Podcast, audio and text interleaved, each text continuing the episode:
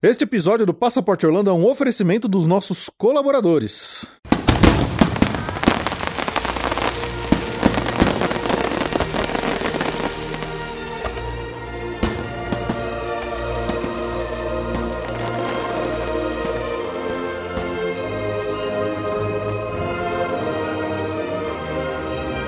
Bem-vindo ao Passaporte Orlando.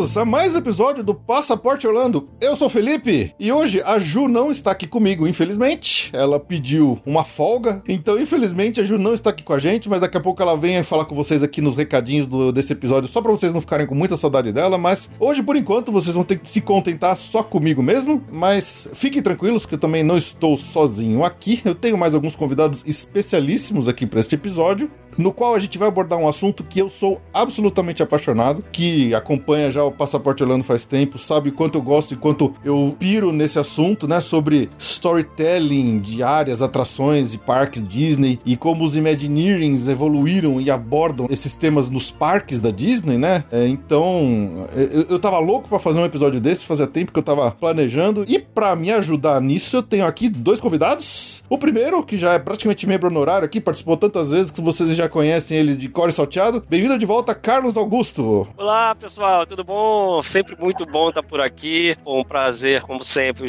Felipe. Muito legal, obrigado aí pelo convite. Ah, legal, valeu, Carlos. E o Carlos, na verdade, que me apresentou o nosso outro convidado de hoje, o professor Bruno Rodrigues, mestre aí, conhecedor do Imagineering, grande estudioso do Imagineering da Disney, membro fundador da D23. E eu não poderia estar mais feliz de receber ele aqui como convidado. Bruno, muito bem-vindo ao Passaporte Orlando. Oi, Felipe. Oi, Carlos. Já, gente, eu estou muito feliz em estar aqui, muito mesmo. Poder falar de um assunto que eu estudo e sou apaixonado há literalmente duas décadas. Excelente.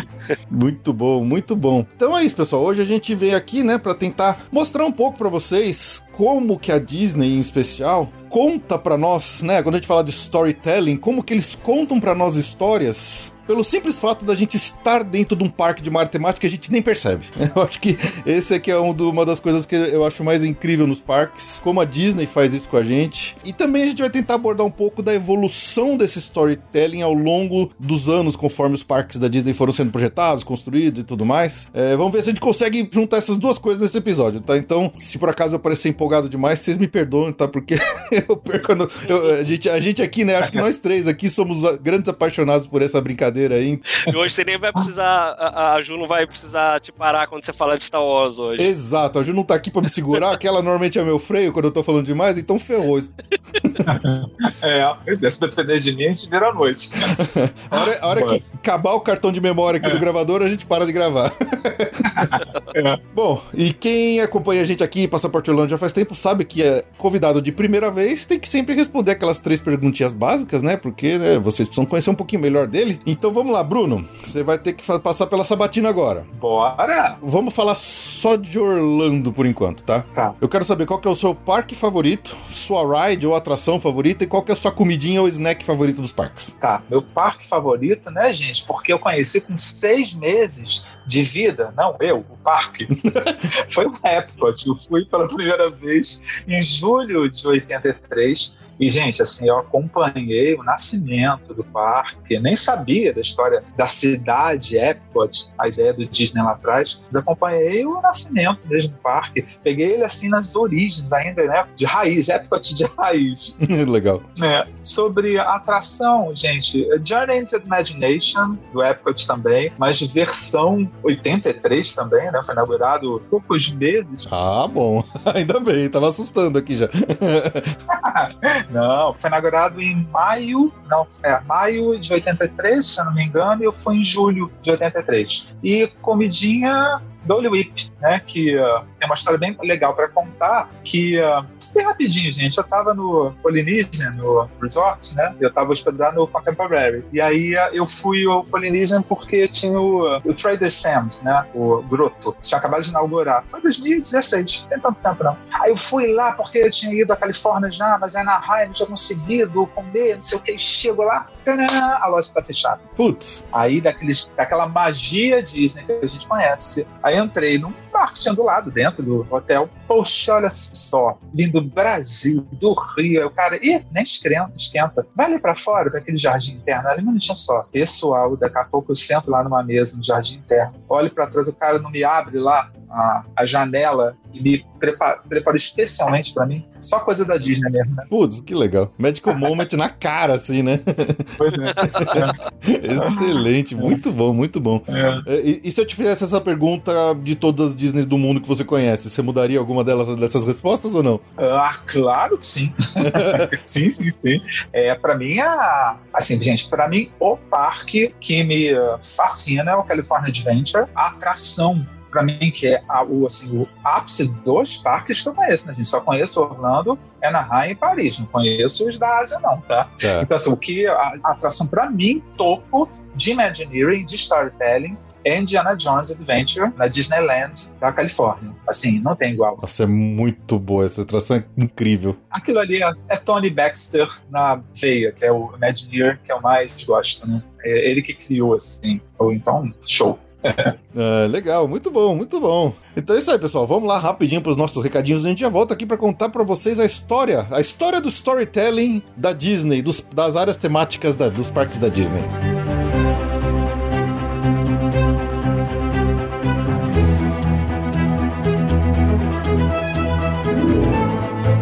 Para vocês não ficarem com muita saudade da Ju, olha lá aqui para gravar os recadinhos comigo. Oi, eu sou a Ju. Eu vim gravar os recadinhos. Vai lá, Ju, fala os recadinhos pro pessoal. Quem quiser entrar em contato com a gente, pode mandar um e-mail pro podcast@passaporteorlando.com.br. Também tem as nossas redes sociais no Instagram, no Twitter, tudo é Passaporte Orlando. Lembrar também do iTunes, quem puder dar cinco estrelinhas lá pra gente, a gente agradece sempre. Também a gente tem nosso PicPay, quem quiser ser nosso colaborador aí, a gente agradece muito. É só baixar o aplicativo e assinar aí o Passaporte Orlando, tem vários planos de diferentes valores. Então, se puder dar, quiser dar essa ajudinha pra gente, a gente agradece. E tem os benefícios, né? Cada pacote tem um, um grau de benefícios, aí você dá uma olhada lá. Então é isso, esses eram os recadinhos curtinhos de hoje. Quem quiser entrar em contato, estamos por aqui. Obrigada por ouvir aí. Agora o Fê vai comandar o episódio, eu não pude participar, tava em função da Maroca. Maroca é muito exigente, mas o Fê fez aí o nosso episódio super legal com convidados, então curtam aí. Beijo.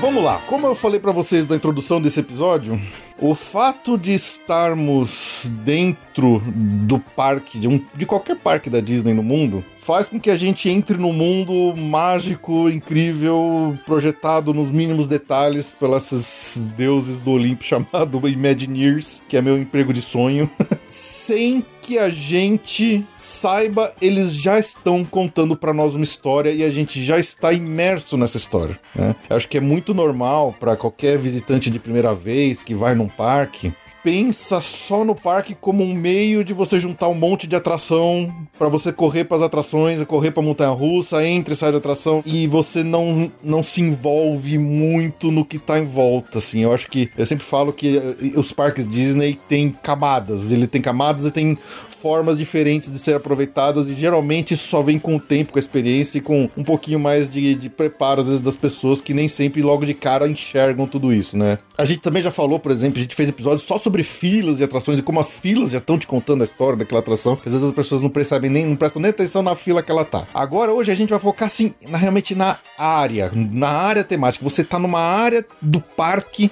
e você já, já está sendo contada uma história para você e você não sabe, você já tá imerso nisso, né? E eu acho que essa que é a mágica que eles conseguem fazer e, e a gente nem percebe logo de cara, né, Bruno e Carlos? Eu fico impressionado como eles são mestres nisso. É, assim, o que eu sempre falo, né, gente, para começar a entender de fato o que é Imagineering, olha, lembrando, né, Felipe e Carlos, né, Imagineering é a mistura das duas palavras, de Imagination Engineering, uhum. imaginação e engenharia. E muita gente acha que a palavra Imagineering foi criada pela Disney. Não foi. Foi criada pela Alcoa. Alcoa, sabe? Empresa de produtos químicos e tal. Alumínio. É, de alumínio e tal. E é uma coisa que a própria a Disney nunca quis se apropriar disso, não, sabe? Eles sempre disseram que assim, Imagineering uma palavra que vem. Antes de mais nada, assim, além de, vamos dizer, que existem muitos parques que dá essa sensação de que você está imerso, antes de mais nada, já é Main Street. A Main Street quando você entra, né? Exatamente. E assim, você já tem aquela sensação de que você está imerso e que, uh, lembrando, né, gente, a Main Street, além, obviamente, de lembrar a rua da, da rua principal da cidade pequena é, que o Disney morava quando era pequeno. Assim, a proposta da Main Street e todas as lentes, a imersão, é que você é, é parte da ideia de cenário de filme, né? Porque é bom a gente lembrar quando o Disney estava pesquisando para construir a Disneyland em 55, ele visitou muitos é, cenários de filmes em Hollywood é, para ver qual, como eles contavam, né? Aí a história, né, Felipe e Carlos? Como, como contar uma história tridimensional, né? Com as pessoas ali dentro, junto com os funcionários do parque, né? Acho que muito da magia nasce daí, né? Essa percepção de que, no fundo, no fundo, a raiz de tudo é cenário de cinema e que, uh, não à toa, os, os cast members, eles se comportam, né? Muitas vezes, não todas, como se fossem personagens daquelas áreas e você é um visitante dentro daquele cenário, né? É, até por isso que eles são cast members, né? Eles são membros do elenco, eles não são funcionários ou, né? Eles, eles são considerados como pessoas que estão ali dentro daquela, daquele universo, dentro do cast, né? Do elenco daquele mundo fantasioso que você está vivendo, para eles também te ajudarem a levar para você por dentro dessa história, né? E é, acho que é interessante que você falou que a Main Street USA, por exemplo, é, não só é uma questão de representar cidades, mas também sets de filmagem, coisa do tipo, que se a gente lembra lá do início do, do Imagineering, lá da Wedge Enterprise, lá que o Walt fundou quando estava no projeto da Disneyland, muitos dos primeiros Imagineers vieram dos estúdios da Disney, então eles já vinham com um background de produção de sets, de filmagens e coisas do tipo para começar a projetar parque. Então acho que é tudo se junta aí, né? A própria entrada do Magic Kingdom, né, e da Disneyland, ela já simula um pouco isso, né? Porque você, depois que tem aquela primeira entradinha ali, você entra num túnel, né, com aqueles cartazes das atrações, né, como se fossem cartazes de filmes, e um túnel como se você estivesse entrando realmente numa sala de cinema, e de repente você já dá de cara com a praça e com a entrada da Main Street, né? Até isso simula. É, e por exemplo, né, é, a gente obviamente começou pelo começo. A gente tá falando de Disneyland, Magic Kingdom, os dois primeiros grandes parques onde a gente começa. E obviamente a Main Street USA já é a primeira impacto que qualquer pessoa tem, até cronologicamente falando. Normalmente as pessoas começam seus, suas viagens pelo, pelo Magic Kingdom também, né? Então é, eu acho legal isso. E eu acho que é, uma coisa que eu sinto, por exemplo, que a Main Street USA, é óbvio que todo mundo sempre fala que ela foi projetada meio que tendo lá Marceline, a cidade de Marceline como principal inspiração e tal, mas quem já visitou, quem já viajou pelos Estados Unidos, né? Tirando as grandes centros, né? Obviamente, Nova York, Nova York não é Estados Unidos, é um mundo próprio. Mas mesmo que se você vai, só foi para Orlando, se você pega o carro e vai lá para Winter Park, Winter Garden, você vai visitando as cidadezinhas dos Estados Unidos, você percebe que elas são todas iguais, né? E eu acho que a Main Street USA, é, acho que até por isso que ela tem esse nome, ela foi feita meio que para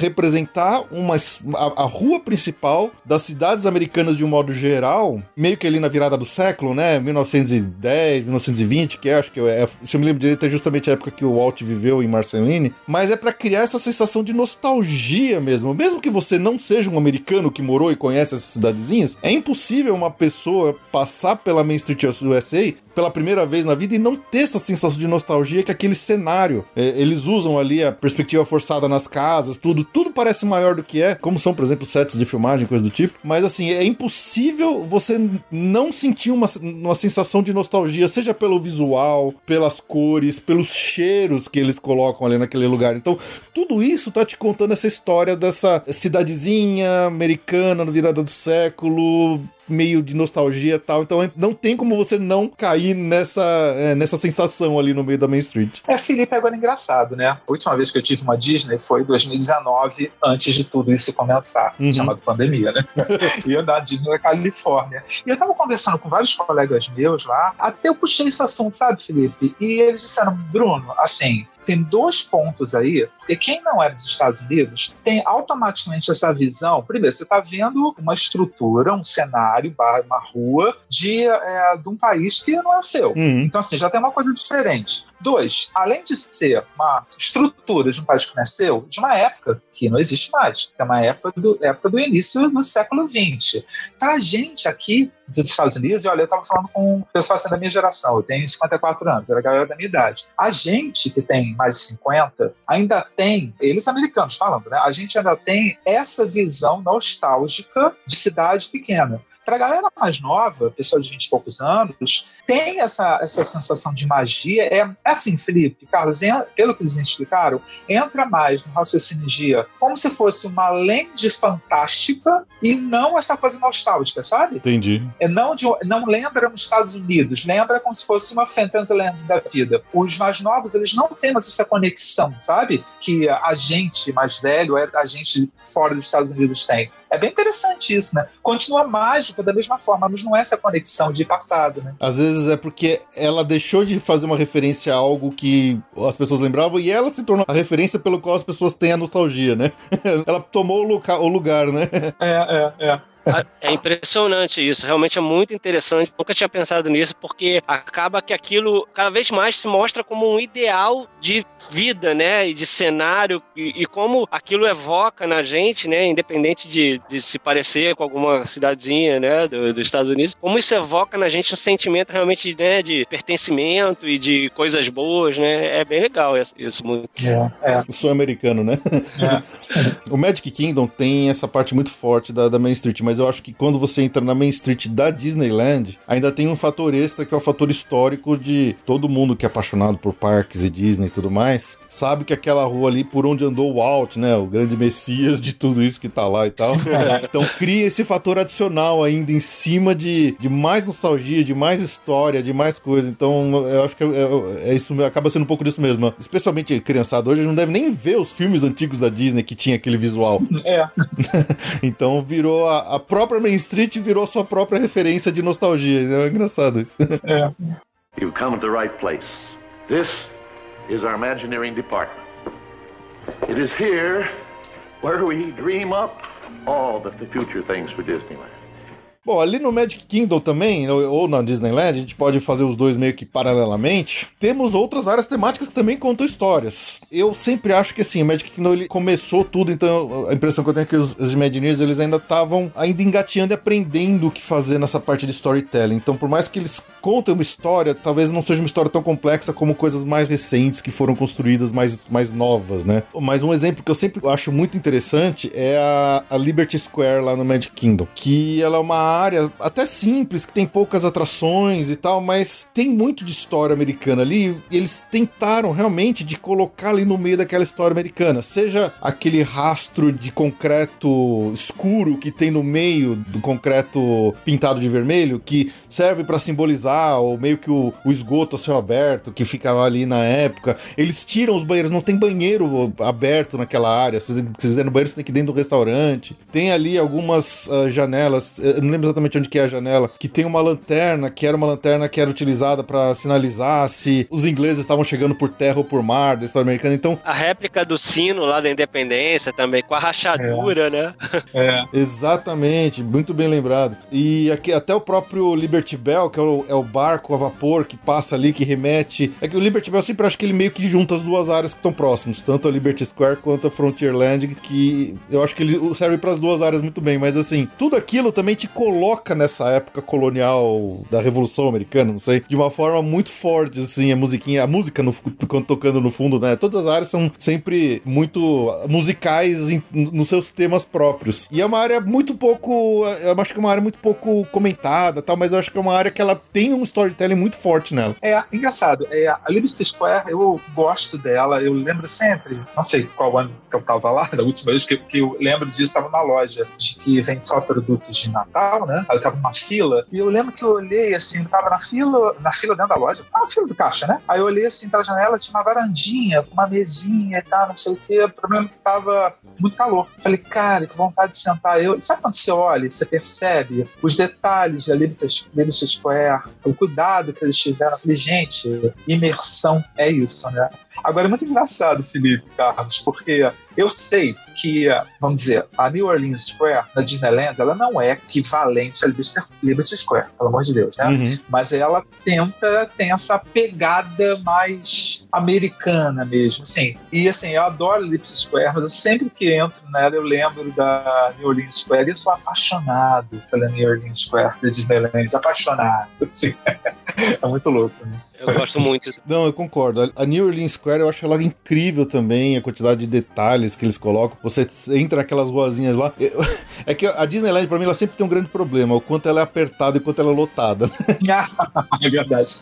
As passagens dela são extremamente apertadas, especialmente na New Orleans Square, ali por causa da fila do Piratas do Caribe também. É tudo muito apertado, é muito cheio. Mas a, aquelas ruazinhas onde você passa ali, tem até a porta do Clube 33 lá. Cara, aquela área uh -huh. tão bonita, tão legal legal. Parece que realmente você se sente no meio de New Orleans ali. É muito interessante aquilo. Você sabe que eu tive a cara de pau, né? De, da última vez que eu fui, das duas, é, porque eu fui, as duas últimas vezes que eu fui para Califórnia, eu fui como para a D23 Expo, né, em agosto para poder para cobrir o evento e tal. Tem uma coluna, escrevo sobre tecnologia, entretenimento. E aí você sabe que tive a cara de pau de, de eu conheço o pessoal da, de imprensa da Califórnia, de mandar um e-mail insistindo que eu precisava ir ao Clube 33. Foi cara de pau fazer isso. Levei um belíssimo não no meio da testa, mas obviamente, obviamente, sabe, eu ia deixar de cantar? Claro que eu tentei. É, lógico. Acho que é até legal comentar, né, Felipe Carlos, o que, que é o Clube 33. O Clube 33 é um clube assim exclusivíssimo, né? Que uh, originalmente primeiro surgiu na Califórnia e que uh, o Disney levava os convidados e presidentes, investidores e hoje sim, você pode, gente, poder pode, né? Você pode comprar um título de membro do Club 33, só que assim, você tem que vender cinco rins para poder né, ter o dinheiro para comprar o seu passe para poder frequentar o, clube, né? E tem uma baita fila de espera, né? Acho que né, não, não, basta nem só é. ter dinheiro, tem uma fila de espera inacreditável. Nossa, sim, inacreditável. Aquela área da New Orleans Square também eu sou apaixonado, porque eu sou apaixonado por New Orleans, mas nunca fui, né? Mas aí quando eu fui lá, eu falei, ai, conheci um pouquinho. muito legal, muito legal. É. E aquelas varandinhas, né, de ferro, igual a cidade, nossa, muito legal. Exato. You've come to the right place. This is our Imagineering department. It is here where we dream up all the future things for Disneyland. Agora, assim, além de, do Mad Kingdom de Orlando, além de que eu gosto mais, assim, eu tenho uma relação de paixão e ódio com Tomorrowland. com todas as duas Tomorrowland que eu. Porque sempre é aquele futuro que nunca foi, uhum. mas ao mesmo tempo tem aquela pegada retrô. E ao longo dos anos, com os projetos New Tomorrowland dos anos 80 e tal, eles vão tentando ajeitar. Nunca dá exatamente certo.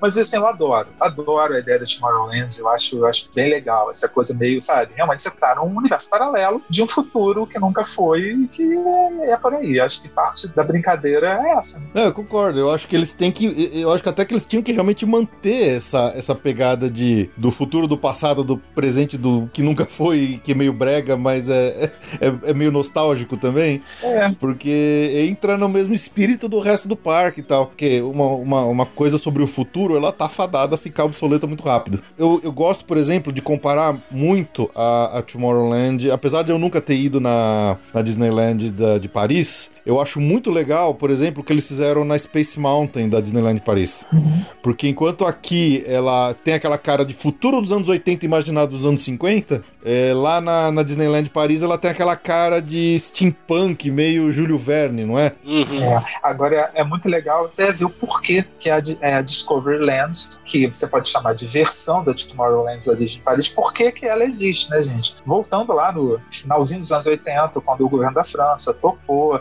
que a Disney fosse, alugasse, vamos dizer assim, aquela parte lá de Mar-la-Vallée, de Paris, e o governo francês ele exigiu um detalhe, que uma área grande do parque fosse voltado para o tema não só francês, mas da Europa, né? Francês e europeu. E aí os, os Imagineers pensaram, caramba, a gente tem que fazer alguma coisa. Aí tiveram a ideia do Discoveryland, toda baseada nos... É, e por isso a inspiração, sim, de Tomorrowland, e eles já tinham passado pela experiência do Disneyland, do Disneyland, da, do Magic Kingdom, falando, caramba, vamos trabalhar futuro agora, mas se é pegada europeia, vamos trabalhar pegada de Júlio Verne, todos os visionários europeus, a pegada era essa, Europa, França e tal, e vamos trabalhar esse futuro, mas futuro praticamente literário, né, gente? Futuro de livros, muitos de H.G. Wells, Júlio Verne, nasceu a história da Discovery Mountain. Isso é que mais legal, né? Porque se você entra hoje em dia dentro da Space Mountain, porque ela se, ela se chama né, Space Mountain desde a inauguração da 92. Só que essa mudança de nome aconteceu às vésperas da inauguração. Toda a programação visual da Space Mountain de Paris, que ela é baseada né, do à Lua, não é Lua, né, gente? Do livro do Júlio Verne. Da Terra-Lua. Da Terra-Lua. É baseado na Terra-Lua. Tudo ali dentro tem é, a logo de é, DM, Discovery Mountain. Tem, se você entra nos carros, os carrinhos e tal, é Discovery Mountain, não é Space Mountain. Eles, na véspera, eles decidiram mudar. Então, assim, a Discovery Land é a minha land das três Disney que eu conheço, a land que eu mais sou apaixonado. Embora, né, gente, a pegada de viagem à Lua, embora a estrutura toda da Discovery Mountain ou Space Mountain esteja lá do jeito que foi construída, mas pouco tempo mudaram, né, para Hyperspace Mountain, com tema de Star Wars, né? pois é. Cara, mas a, eu também estive em 2019 lá na Califórnia e foi a primeira vez que a gente viu a Space Mountain de lá no formato Hyperspace Mountain. E por mais que eu goste da versão original, eu também sou muito fã de Star Wars, cara, como, é, como era legal a Hyperspace Mountain. Putz, que montanha russa divertida de. é, é isso, isso. Mas uma coisa que eu acho interessante na evolução da Tomorrowland como um todo, quando a gente fala de Disneyland, ela era muito diferente quando ela começou, porque ela tinha mais aquela pegada de, de viagem à lua, de programa espacial, porque ela tinha muito foguete, ela tinha um visual mais. que tinha mais a ver com a, com a questão da corrida espacial. E aí, com, com o passar do tempo, elas precisaram ir melhorando e, e evoluindo e mudando. Eles fizeram muitas reformas na Tomorrowland. Eu acho que a ideia original deles era realmente falar do futuro, falar negócio de espaço, mas eu, eu acho acertada a decisão deles de parar de falar pra frente de fazer esse futuro imaginado no passado que é todo meio cromado e brega. Pois é. Felipe, agora, sabe uma coisa que eu fico pensando? Não sei que o Carlos acha também. Porque, por exemplo, a Disney de Xangai é, já não tem essa pegada, né? A Tomorrowland lá. Tem a, a Montanha Russa de Tron, já tem. Assim, lembra sim a ideia, tanto que é Tomorrowland o nome, mas tem uma outra pegada. É uma pegada, uhum. vamos dizer assim, o que você pode imaginar de design moderno. Acho que o que ficou é isso. O que lembra, lembraria o que é moderno em relação a design, né? É, sabe o que eu fico pensando, Felipe, assim, não sei o que o Carlos acha também? Pensando daqui a 30 anos, 40 anos, eu não sei se as Tomorrowlands dos parques, né? Porque tem é, Disneyland, Disneyland talvez seja a única que fique de pé, porque é o parque original, mas Magic Kingdom, Hong Kong, Tóquio, eu não sei se as Tomorrowlands elas ficam de pé. Eu não sei, daqui a 30, 40 anos. Eu acho que vai ser um pouco como é a Main Street pra gente, talvez, assim, né? Porque também é de um passado que a gente não viveu, que a gente só conhece de foto, só conhece de filme, e acho que talvez as novas gerações vão, vão encarar as Tomorrowlands como isso também, daqueles filmes antigos que eles viam que mostravam o futuro. É uma, é uma possibilidade, eu acho. É, pode ser, pode ser. É, eu adoraria. Eu te falei, eu adoro essa pegada. mas eu não sei, sabe, com tantas coisas novas. Gente, depois de um, um Galaxy Z, é, gente, é aquela história. Vamos ser sinceros, se é para trabalhar a ideia de espaço, futuro, pelo amor de Deus, né? Galaxy Z na veia, né? Uhum, é, então, assim, não sei. A longo prazo, se uma engole a outra, sabe? Uhum. Não, eu não sei, né, gente? Na praça da Disneyland tem as duas e tal, não sei, mas assim, ao longo dos anos. É, é mas é, é como você falou, no caso da, da Xangai, eles já mudaram a ideia, né? Eu não sei se vai, se daqui a 30 anos a gente vai ver um novo parque Disney sendo construído. Não um novo parque Disney, mas uma nova Disneyland sendo construída em algum outro país que eles utilizariam mesmo o conceito de, das, Disney, das outras Disneyland ao, ao, redor do mundo. Eu acho que eles realmente não fariam uma Tomorrowland como é feita nos outros parques. Talvez eles fossem mais porque foi no da Xangai ou até um próximo passo daquele, né? É. É uma coisa de talvez de tecnologia, mas ambientes que sejam mais fáceis de serem atualizados, renovados, né? Já que a ideia é falar de uma coisa mais high-tech. Não sei, é uma, é uma é um, é chute aqui. É, é, aconteça o que acontecer, a Disney vai é, ouvir o protesto dos miqueiros tradicionais. Com, com certeza. mas vai seguir em frente porque é o que ela faz desde que começou a construir a Disneyland, né? Ela não, ela muda mesmo. O próprio Walt, né, que disse lá no início que era uma coisa que ia tá, nunca ia estar tá pronta, né? Uhum. Então eles certamente vão botar os Imagineers para queimar a mufa aí e dar uma solução para esse problema. Exato. É, You've come to the right place. This is our Imagineering department. It is here where we dream up all the future things for Disneyland. Bom, e a Frontierland, que a gente tem tanto na Disneyland, quanto na Califórnia, quanto em Paris, né? Eu, eu, é uma área. Eu acho que é, o storytelling dela é muito, é muito simples. Você tá no Velho Oeste.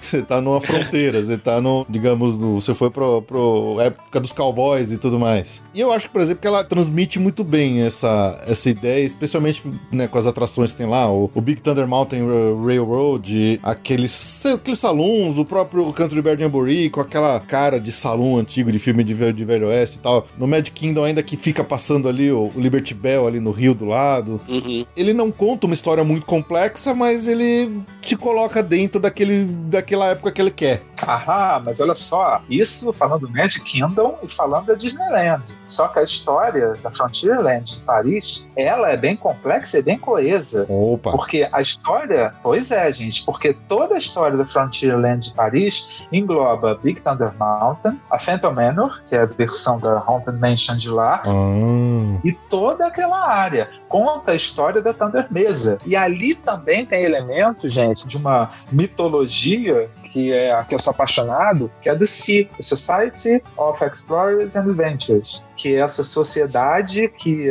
a Disney não tem nenhuma documentação dizendo assim, um livro sobre isso ainda, né? Uhum. Um filme sobre isso, uma série que explique. Então é tudo meio escondido. E esses elementos dessa sociedade, membros dela, atrações que têm personagens delas, restaurantes que têm alas que são alas, em teoria, dessa sociedade, ali a Frontierland de Paris, ela tem elementos de si, dessa, dessa sociedade. Então, assim, eu entendo isso, é verdade, Felipe, né? Que a história, e acho que parte da diversão da Frontierland da, de Anaheim e Orlando, e de próprio da Western Land da Tokyo Disneyland, essa pegada divertida de, pô, Velho Oeste, né? Uhum. Mas não, de Paris a coisa é mais profunda. Cara, que legal. E é dessas que a gente vê como as coisas no Imagineering da Disney, elas não morrem nunca, né? Por mais que eles cancelem as coisas, elas continuam. Porque a gente até fez algum episódio algum tempo atrás aqui, contando pro pessoal a história de projetos, de atrações e de coisas que foram canceladas e nunca foram, que pro Magic Kingdom era...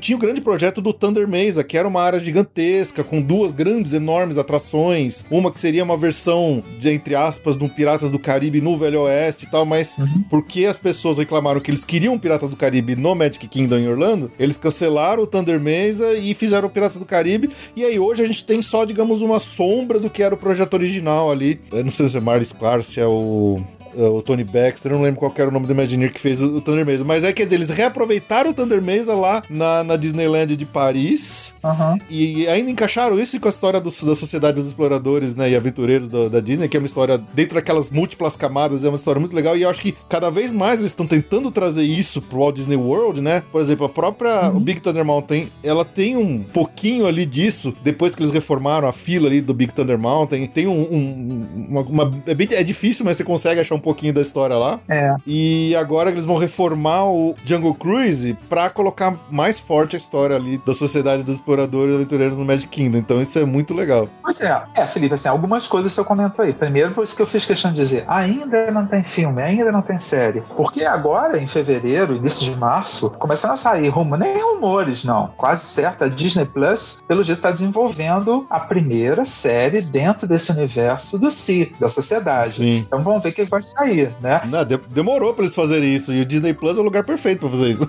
Pois é. é. O filme Jungle Cruise que você citou, acho que rola, ah, saíram dois trailers e eles, você percebe aqui e ali a possibilidade de já ter da, dessa mitologia. E Uhum. você falou do Big Thunder Mountain, Thunder Mesa, são duas áreas e temas que sim foram criadas pelo Tony Baxter. Tony Baxter, exatamente. E na Disneyland da Califórnia, um projeto que acabou não sendo feito foi da Discovery Bay. E a Discovery Bay, ela tinha elementos que acabaram, do ponto de vista de Velho Oeste, na Frontierland de Paris, e elementos também que foram para Discovery Land também de Paris. Né? Daí até eu queria indicar, você falou do Marty Sklar, né? Você sabe, do Marty Sklar e do Tony Baxter. Marty Sklar, para quem não sabe, ele foi um dos primeiros Imagineers, ele começou lá sendo ghostwriter, é, trabalhando na comunicação da Disney, vamos dizer assim, ele assessorava o próprio Walt Disney lá nos anos 50 e eh, se tornou, virou presidente da Walt Disney Imagineering durante muitos anos. Ele faleceu em 2017, eu acho, 2017. E tem isso,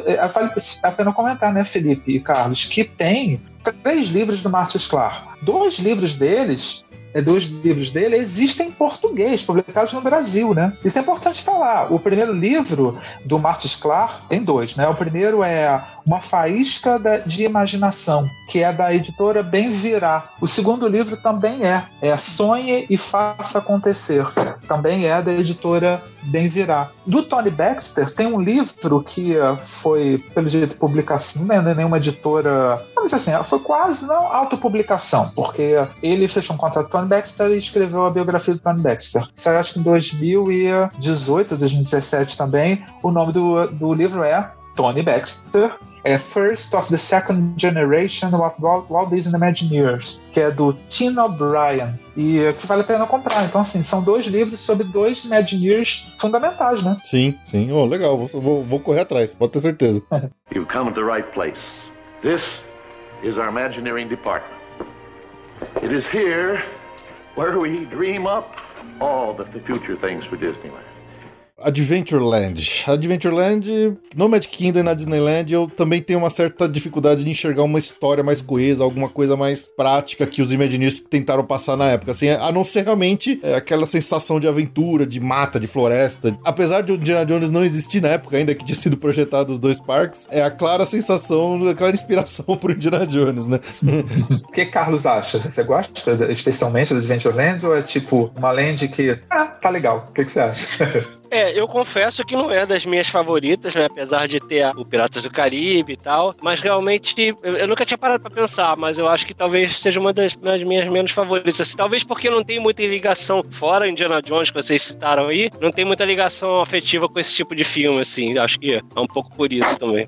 É, Assim, a, a ligação que eu tenho, assim, a Ad- Adventureland da Califórnia, eu gosto, foi o que o falou. Lá tem Indiana Jones Adventure, que é uma das obras-primas do Imagineering.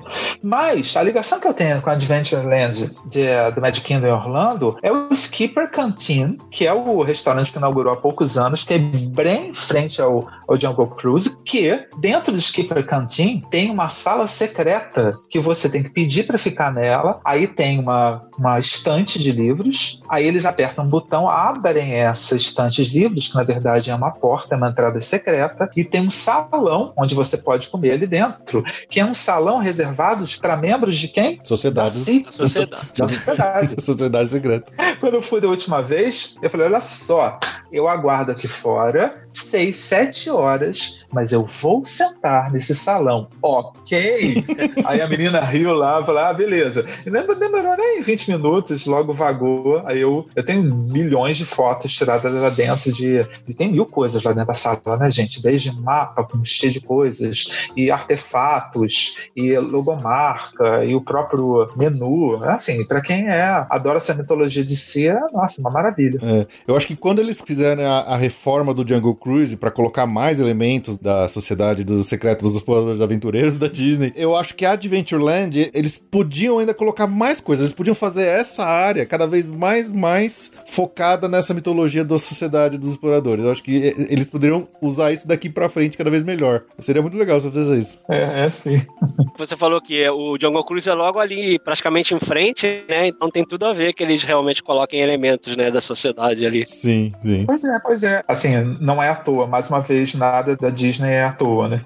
Bom, e sobra aqui um pouco a Fantasyland também, né? Eu acho que essa, em termos de storytelling, é, é até difícil, assim, da gente falar alguma coisa, um tema muito coeso, porque tem tantas histórias, né? É, é, o lance dela é que ela junta todas as histórias de contos de fada ali da Disney, especialmente dos mais antigos e tal, para colocar a gente naquele mundo fantasioso das animações. Mas, assim, eu não, eu não consigo enxergar um grande storytelling único, assim, algo mais coeso, talvez. É, e é um outro universo, né? É um universo muito infantil, né? E a, o que não impede que os adultos também gostem, mas é, eu acho que é um universo que ele também já tem construída toda uma base cinematográfica e de literatura, né? Que já meio que basta ali, né? Não, não tem, acho que talvez muito espaço para uma coisa é, mais um, uma coisa mais escondida, digamos assim. É aquilo mesmo que a gente tá vendo ali, né? Eu, Uhum. eu acho, eu adoro, eu gosto todo desse universo dos filmes de, de princesa, de conto de fada, eu gosto de todos eles. Então eu, eu gosto bastante da Fantasyland por isso. Até porque cada atração é um mini filme, né? Então isso é muito legal. É, assim, gente, eu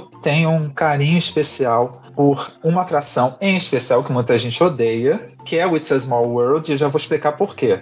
Eu mas adoro. antes, mas deixa eu explicar, deixa eu explicar. É, antes disso, antes que me esqueça, para quem é curioso, tem um site de um colega meu da Inglaterra, não sei se o Felipe conhece também, que é o site é Jungle Skipper. Lembrando que é Jungle S-K-I-P-P-E-R jungleskipper.com. É um site do Daniel, que é um colega meu da Inglaterra, que ele começou esse projeto em 2019 e é um site completo com toda atualização quando é, é, as informações aparecem sobre o C, sobre o Society of Explorers and Adventures, tá? Que legal. Bem, voltando. É, o site é o máximo. Eu falei com o Daniel ontem, ele colocou mais uma página lá. Gente, é absurdo. Então é a jungleskipper.com. Mas voltando It's a Small World. Por quê, gente? Ah, Tirando Martis Clark, que pra mim, nossa, Martis Clark, que foi presidente do Walt Imagineering durante tantos anos. Tenho, gente, eu troquei e-mail uma vez com ele, eu penso seriamente em moldurar o e-mail que ele trocou comigo, sério, assim, nossa, Acho justo. né?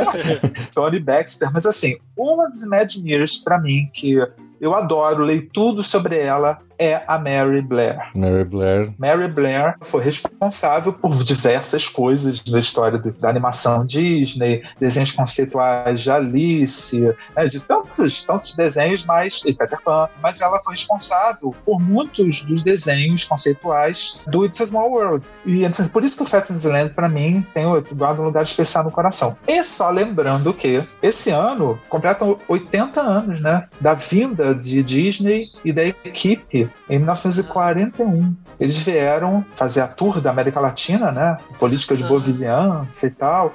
E eles vieram ao Brasil, ao Rio, ao então Cassino da Urca, foram a Petrópolis. E tem diversas e várias fotos da Mary Blair, do marido dela, do Lee, Disney e tal. Eu moro aqui no Flamengo, no Rio de Janeiro. Aqui, a três blocos da minha casa, tem um lugar onde, não sei se você já viu nessa foto, que é o Disney, assim, literalmente jogado na areia, assim, com uma câmera fotográfica, tirando uma foto, aqui no Rio. É assim, pertinho Sim. da minha casa. É bom lembrar isso, né? 80 anos da vinda do, do Disney, e tem até um. Eu não sei, acho que não tá ainda não, do Disney Plus, que é, é Walt and El Grupo, que é o grupo, foi o nome que eles se deram quando eles vieram de bagunça, todos juntos ao- à América Latina, se Uhum. deram o nome de El Grupo. Então é Walt El Grupo, que tem esse documentário muito legal. Então, então por isso, gente, Fantasyland, Mary Blair, pronto, acabou. O, o, nesse ponto, né, até pra quem, acho que, eu não lembro se no, no Imagineering Story que tem lá na Disneyland aparece os desenhos conceituais iniciais da Mary Blair, da, do Small World, da Disneyland. Nesse ponto, na, na fachada,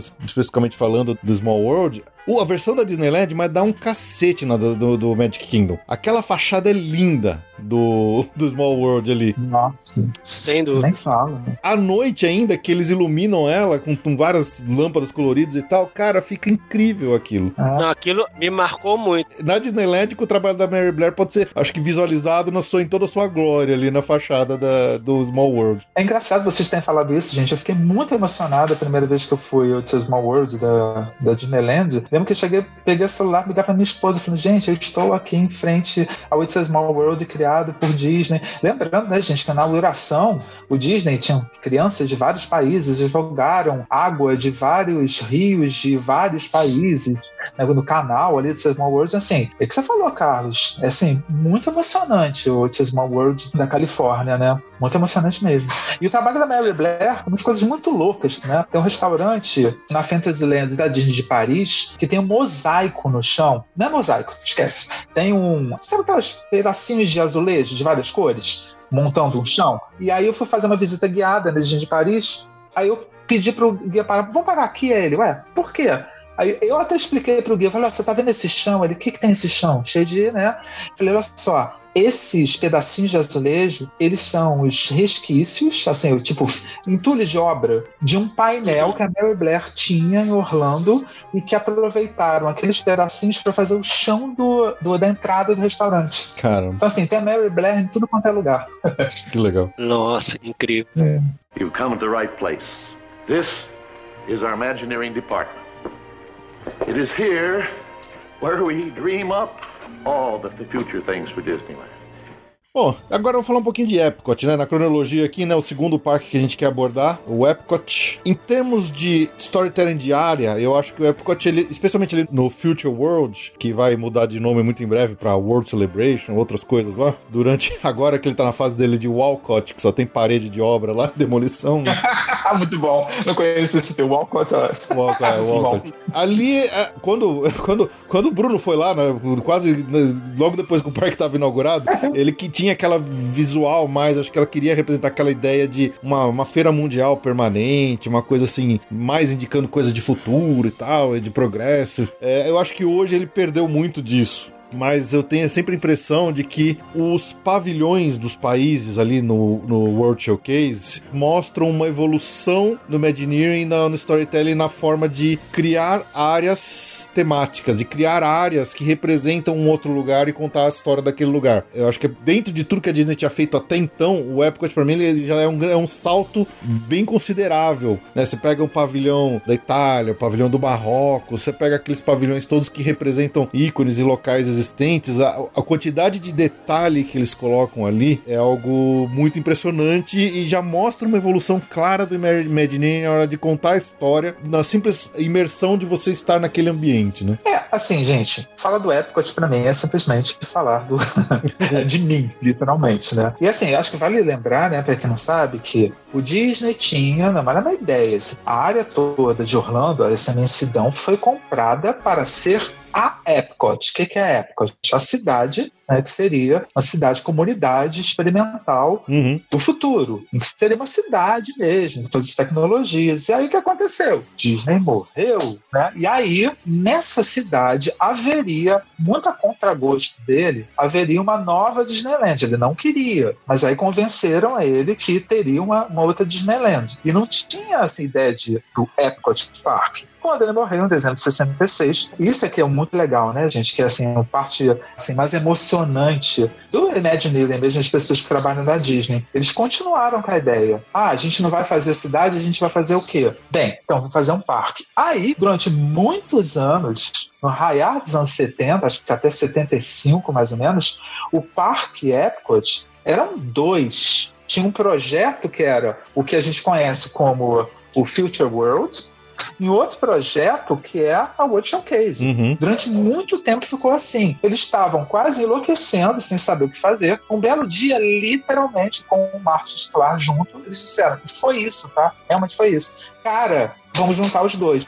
Aí, pum, juntaram. E aí surgiu o Epcot que a gente conhece. Sim. né? Então, assim, acho que a mágica de contar a história já é essa mágica de contar a história para o mundo de que aquilo, ó, nasceu um parque só. Não, não foi assim. É, exato. A gente, há muito tempo atrás, a gente fez um episódio exclusivo do Epcot aqui, a gente até contou essa história realmente, que eram dois parques, duas ideias, e falava, junta, junta suas mãos, né?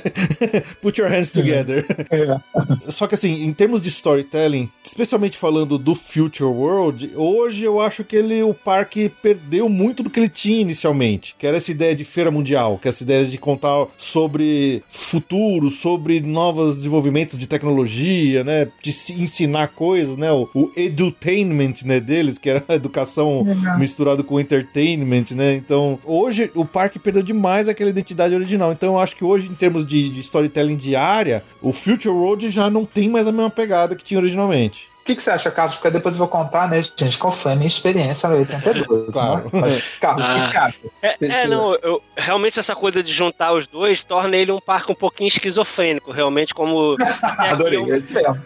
É, até aqui é uma coisa, a partir dali é outra. Mas eu, eu adoro Epcot, assim. Eu acho que quanto mais velho você fica, você passa a apreciar mais ainda a área do World Showcase, né? Que, pô, Tanto é, Carlos, que a gente divide normalmente o nosso dia em dois. A gente a- aproveita das duas metades é. Bem claramente dividido em, duas, em dois momentos diferentes do dia, normalmente quando a gente tá lá, né? É, e, e a parte do World Showcase também permite que exista trilhões de detalhes e coisas interessantes, né? Por si só, né? Por serem representações de países. E a outra área também, a, a- área do Foot World, que vai mudar pra caramba agora, ela sempre passou por muitas mudanças, né? Então acho que é uma coisa que também tá em constante evolução, assim. É um parque que muita gente não gosta tanto, mas eu, eu, eu, eu não consigo dizer que eu não gosto. Eu gosto pra caramba do Epcot. Ah, não dá pra não gostar.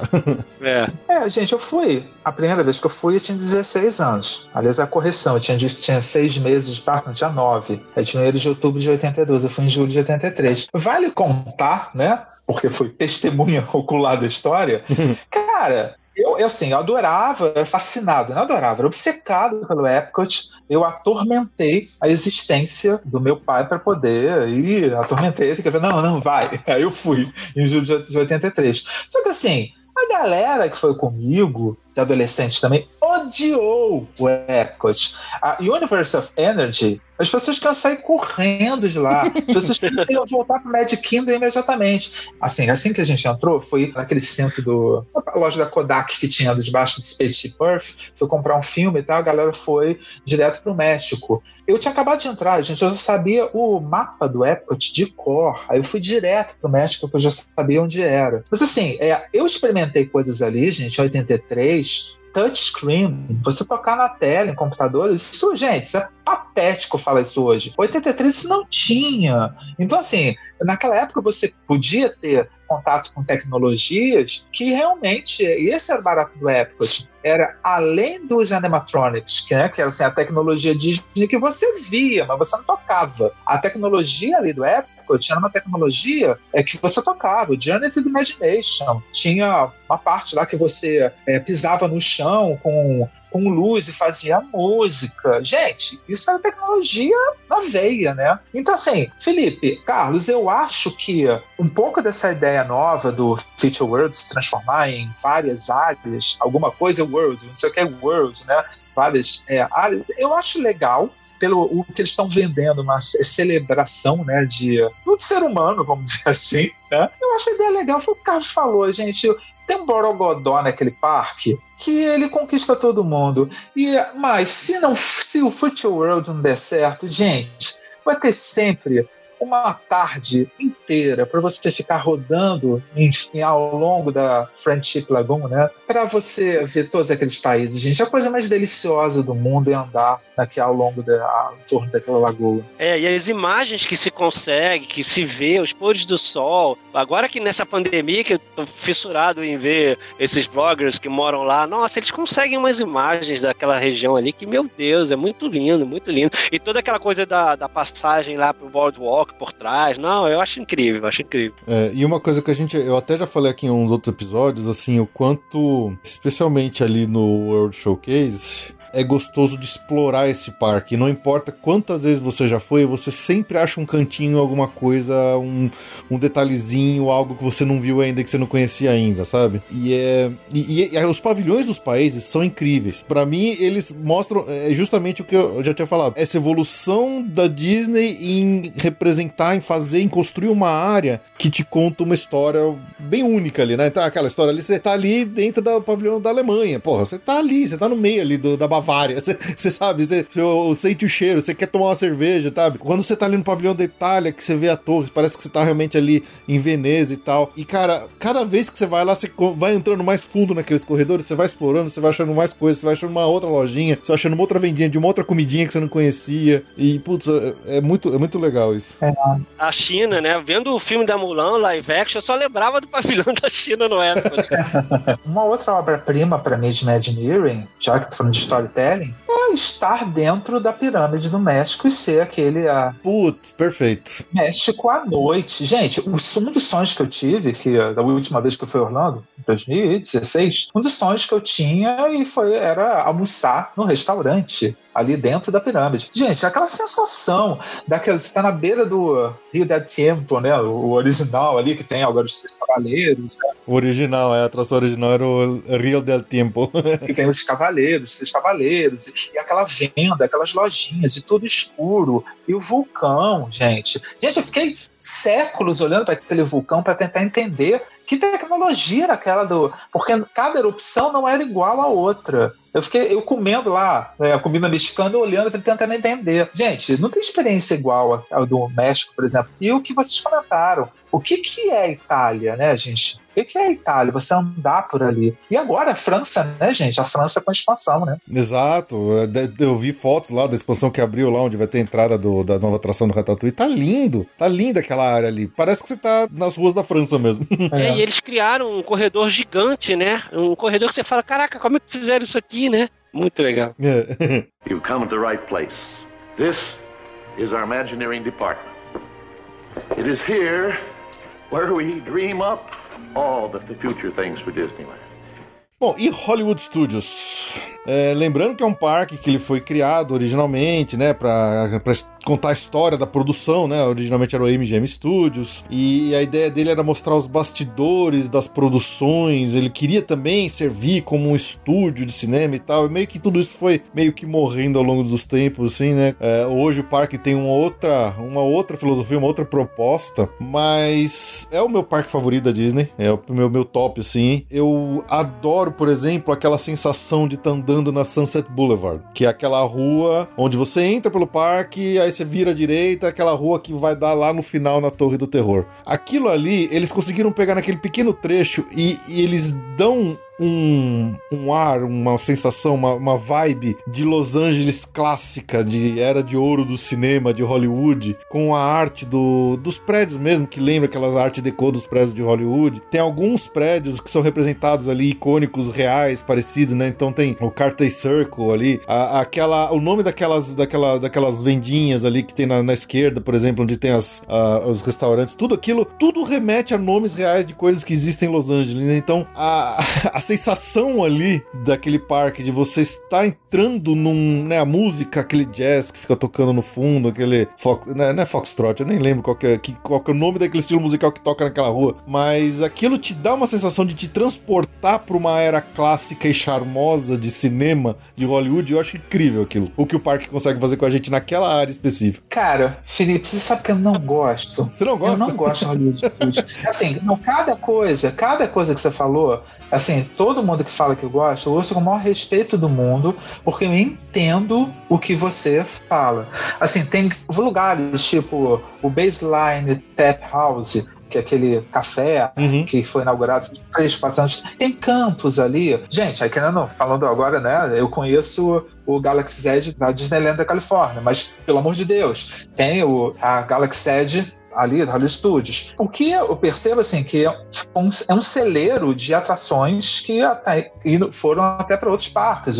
O, Tower of Terror, né, que surgiu ali e tal. Então, assim, eu respeito muito Hollywood Studios. Mas, assim, é, e assim, Felipe, eu entendo o que você fala, mas eu não curto muito, não, sabe? É. Não sei, Carlos, o que você acha? Não, eu, eu gosto bastante. Assim, eu conheci Los Angeles e me apaixonei. Aí, voltar pro Hollywood Studios depois e ver aquilo ali, eu acho bem legal. Eu gosto bastante, gosto bastante. É. é por exemplo, mais que uma atração que nem o Aerosmith seja, ah, ok, é uma banda, não tem nada a ver, mas assim, né, né Carlos? Eu acho que surgiu em Los Angeles, então acaba que, que junta tudo, as coisas parecem que se encaixam ali, especialmente naquele trechinho ali. Uhum. Pra mim, aquele pedacinho eu acho muito charmoso. Tá certo que ele não é nem original do parque, né? A gente tá tentando seguir numa ordem cronológica aqui. A Sunset Boulevard, especificamente, ela, ela abriu muito tempo depois. Mas eu acho uma, uma área que te conta uma história, e para mim ela sempre conta essa história de era meio de ouro, assim, dessa área, uma história de uma Hollywood charmosa, sabe? Uhum, uhum. Não, e, e, o Hollywood Tower of Terror, eu acho que ele tá super bem ali, porque ele parece aqueles hotéis antigos e, e, uhum. e, é, e às vezes até decadentes, né, de Los Angeles, que são antigos, mas eles. Hotel Cecil, sei lá, aquele hotel lá. Nossa! Né? então, eu acho muito legal. Até isso combinou, né? Sim, com certeza. E a, ele perdeu um pouco a ambientação quando acabou o Great Movie Ride, né? Mas eu entendo que é, ficou datada, né, a atração, né? E Sim. pelo menos eles mantiveram a fachada do Chinese Theater como ela é, então isso é muito legal. O Felipe até contou num dos episódios, acho que foi o do parque, que quando eles precisaram reformar o Chinese Theater, eles recorreram às plantas do Hollywood Studio pra saber como é que era. É, né? eles fizeram uma réplica tão uhum. perfeita que os caras precisaram pedir pra Disney o, o projeto arquitetônico deles lá. é, eu, eu, até, por exemplo, eu, eu, gosto hoje mais dele sem o chapéu, né? A Ju não tá aqui pra defender o chapéu, que ela adorava o chapéu do, do, do Mickey feiticeiro ali na Praça Central, mas eu prefiro aquele visual do Chinese Theater, porque ele combina mais com esse clima da rua de entrada principal e da Sunset Boulevard em criar essa, essa ambientação que te leva pra, esse, pra essa Hollywood charmosa, sabe? É, eu também prefiro. Agora o que eu queria comentar, assim, que o que é muito representativo do Hollywood Studios, né? Falou do Hollywood Tower of Terror, do Mickey e Minnie's Runaway Railway, que tá no lugar lá do teatro chinês, né? Que é o, foi, é o Kevin Rafferty. Não sei se vocês já ouviram falar dele, que Sim. é o. Não sei se fala Rafferty ou Rafferty, não sei. Uhum. Que é o Imagineer que está se aposentando agora de muito tempo também. Ele é responsável por muitas coisas, inclusive Cars Land. É, ele é responsável lá no California Adventure. E ele lançou ano passado um livro bem legal, mais um livro que eu recomendo, não tem em português ainda, mas é que é Magic Journey, My Fantastical Walt Disney Imagineer Career. E uh, então acho que vale a pena comprar, sabe? É um livro que é bem divertido, ele é bem engraçado, o jeito dele. E ele conta todas as histórias, sabe? Do, da Holly Tower, de Cars Land, de, de Mickey Minnie's, Mickey Minnie's, Minnie's Railway. É bem legal. Esse nome é de ferrar, gente, né? Runaway Railway. É, não, é, é, é, trava-língua é legal, né? O resto do Hollywood Studios, a gente não, não vamos entrar ainda nas, nas áreas mais novas, porque a gente tá tentando seguir uma ordem cronológica aqui, né? Então, depois a gente volta aqui para falar dos dois grandes novas áreas lá do Hollywood Studios. Mas o resto dele, o resto do, do parque, que ele tinha aquela cara de, de estúdio de cinema mesmo, tá, ele é, não tem muita história para contar. Ele queria dar essa. Desde o do, começo, o parque queria dar essa cara de produção, de estúdio de produção. E eu acho que ele tem bem essa cara, né? Quando, especialmente quando a gente passa ali na frente do Sci-Fi Dining, ou então tem o Backlot Express lá com aquele restaurante que tem lá no canto. Então, eu sempre senti que realmente o parque ele tinha essa cara de estúdio. É, eu não sei se isso é um storytelling muito preguiçoso às vezes, né? É um recurso que a Disney usou assim de uma forma até muito preguiçosa, por exemplo, em parques meio mal falados, que nem o, o Walt Disney Studios lá de Paris. Mas ele, é, assim, a, a, parte que tem aquela cara hollywoodiana mesmo, que é mais ali a, a rua principal, a Sunset e a Praça Central com o Chinese Theater, para mim sempre transmitiu isso. O resto do parque, ainda não falando das duas novas áreas mais novas, para mim ela não transmitia nenhuma grande história assim. Era assim, ah, ok, isso aqui tem a cara de um estúdio de produção e acabou. Era uma coisa mais simples. É, talvez é, seja uma coisa muito fácil, né, de fazer, é. no sentido de que é aquilo ali pronto, né? Mas é, é um pouco a filosofia, claro, guardada as devidas proporções da, dos países do época. Tudo bem que o país já é daquele jeito, é só reproduzir, né? Então, não é tão rico de detalhes, mas é mais ou menos a mesma lógica, né? É só reproduzir Los Angeles, né, do, do início uhum. dos anos 20, 30, né, e transformar o parque com aquela cara. Sim.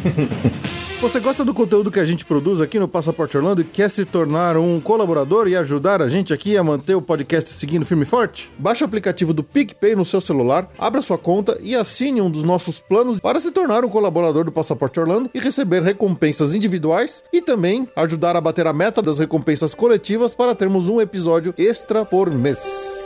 Bom, daqui a pouco a gente volta pro Hollywood Studios, agora a gente vai pro Animal Kingdom, que eu, eu acho que, obviamente, por ser o, o parque mais novo da Disney, mais recente, lá, lá no Walt Disney World de Orlando, eu acho que ele é o mais rico em termos de história que é contada nas áreas, né? Especialmente ali, quando a gente fala do, das, das áreas que representam continentes, né? Por exemplo, tem a área da África, tem a área da Ásia. Essas áreas temáticas do Animal Kingdom, elas são riquíssimas em decoração para te ambientar naquele, naquele, naquele país, naquele local. Até melhores do que, por exemplo, eles já tinham feito no Epcot nos pavilhões. Porque os pavilhões do Epcot, eles são mais, mais certinhos, mais bonitinhos, mais arranjadinhos. Agora, quando, por exemplo, você tá ali no meio daquela, daquela região da África, onde tem a entrada do restaurante, tem os banheiros e tal, onde tinha aquele palco que tinha os, uh, as bandas que ficavam se apresentando, você começa a olhar a ambientação em volta, os prédios, tudo, você vê que, assim, não, não são marcos, não são prédios históricos, nada muito reconhecível, mas são prédios normais, que tem rachadura na parede, que tem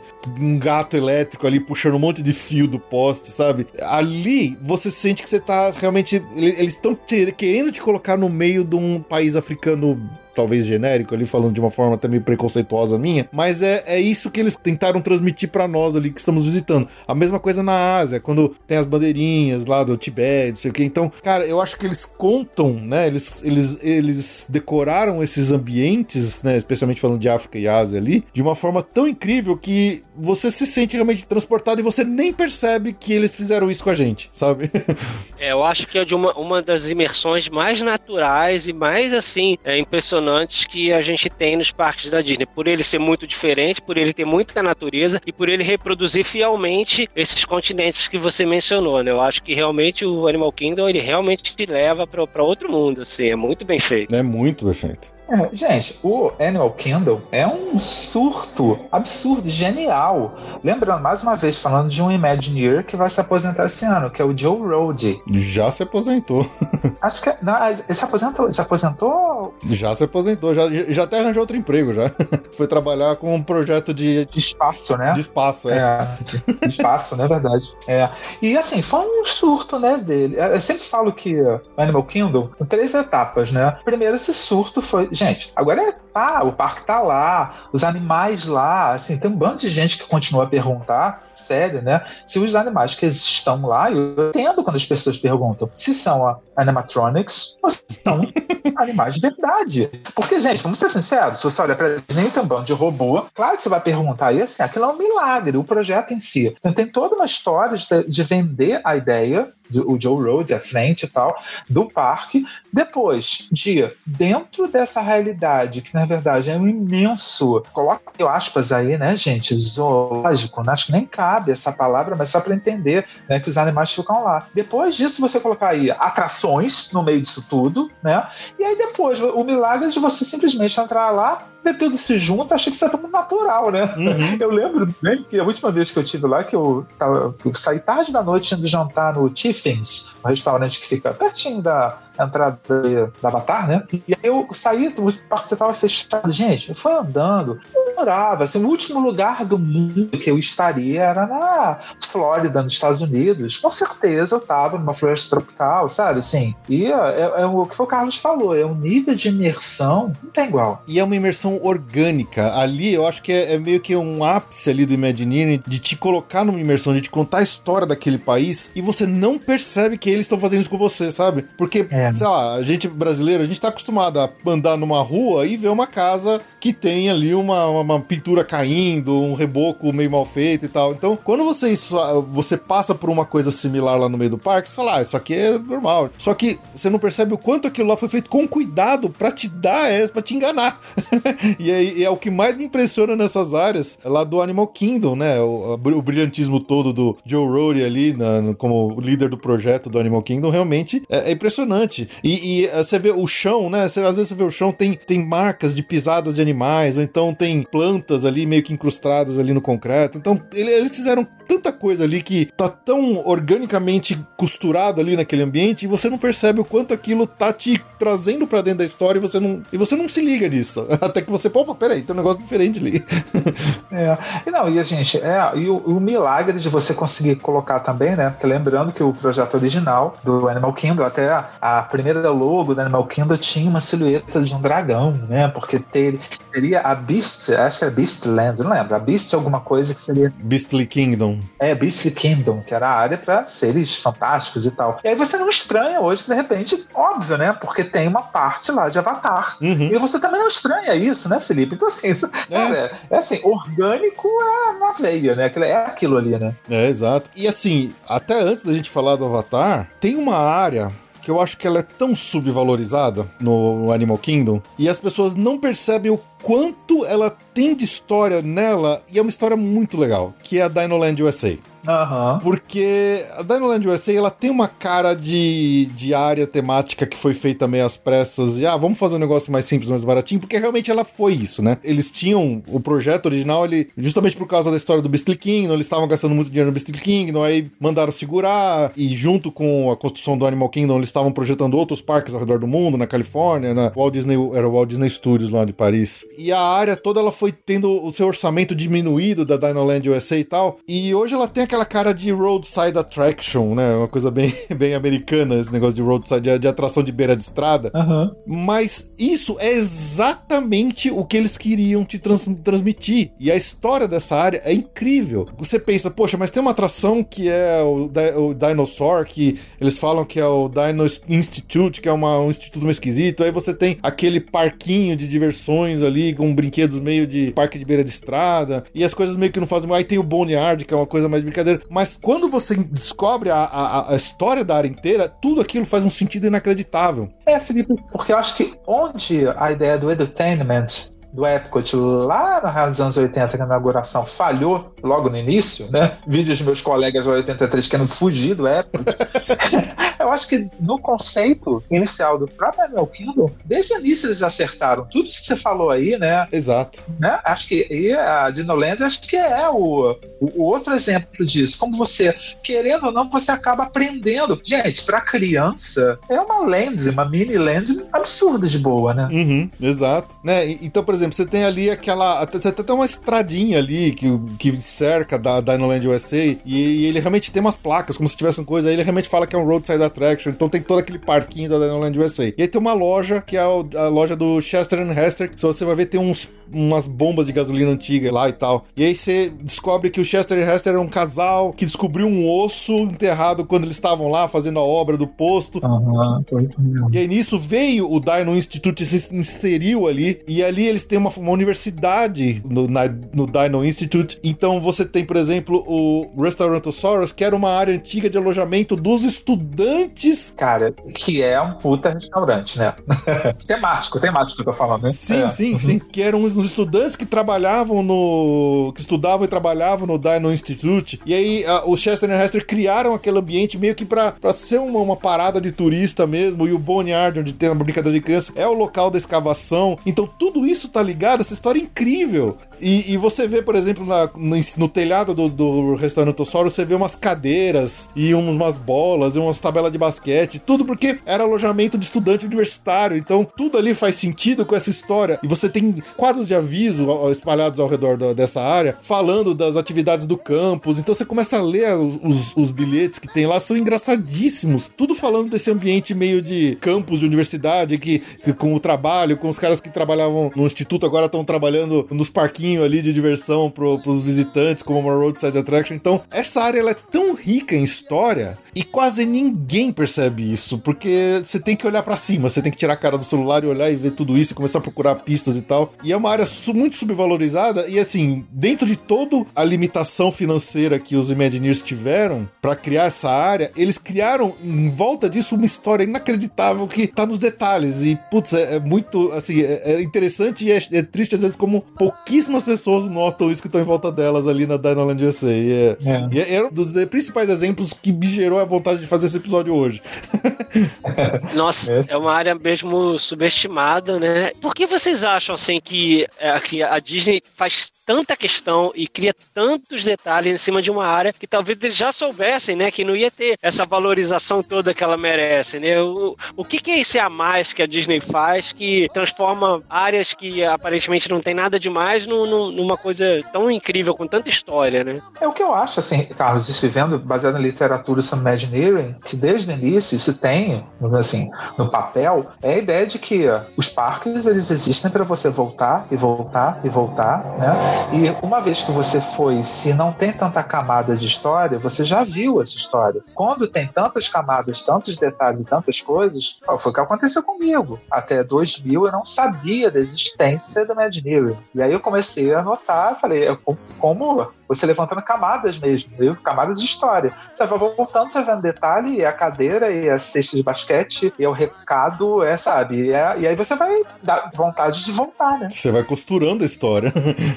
É verdade. Inclusive no documentário da Disney, do Disney Plus tem, não me lembro qual é o Imagineering, se é o Tony Baxter que tá falando ali na área do Frontierland e fala exatamente isso, que os parques são feitos para você sair meio que aquela sensação de não conseguir ver tudo, tá faltando, né? Puxa, que pena que eu não consegui para você realmente querer voltar, né? Eu achei isso muito interessante, que é feito de propósito, né? A gente que coitado brasileiro que quando vai lá leva isso super a sério, né? Tenta fazer tudo que pode, nunca consegue, mas é- isso é uma coisa que eles, né, que até para quem mora lá, eles fazem mesmo de propósito para ter essa falta de saci- saciedade, né, para você querer voltar. Não, mas eu acho que é isso mesmo. E, e, assim, os Imagineers, cara, eles. Hoje em dia, especialmente quando a gente vê um, um documentário que nem o Imagineering Story no Disney Plus, cê- você vê, você nota o quanto, né? Quando você fala de Imagineer, você acha que é só um engenheiro calculista. Mas não, Imagineer pode ser um contador de história, pode ser um compositor musical, pode ser um decorador, pode ser um designer. Então, todas essas pessoas que envolvem, que são envol- envoltas, né, na- no processo criativo de tudo, eu acho que eles têm uma vontade de criar tão grande que não basta pra eles criar uma montanha russa, eles têm que botar alguma coisa lá que justifique ela. Eles não ficam satisfeitos em simplesmente ser um trilho, eles têm que fazer de alguma forma com que aquilo se encaixe dentro de uma história maior. Então eu acho que vai muito da paixão mesmo desses caras que criaram tudo isso, de, de realmente de falar assim, cara, não é suficiente, eu preciso de mais. é um pouco da minha, até um pouco da minha resposta pro, pro que você perguntou, sabe? É. E vale lembrar, né, gente, que Imagineering já tem mestrado, tá? Alguns anos. Mestrado em Imagineering, lembrando que Imagineering não é uma propriedade da Disney, Uhum. é uma disciplina, né? Hoje, há, muitos anos já, e é a, acho que na, da Breda, ou Breda, Breda, University of Applied, Applied Sciences, é na Holanda, se eu não me engano, que fica essa universidade, e quem quiser se tornar mestre em Imagineering, dá pra ser. Aliás, é um mercado de trabalho muito, muito bom, né? Olha, vou me inscrever. You've come at the right place. This is our Imagineering department. It is here where we dream up all the future things for Disneyland.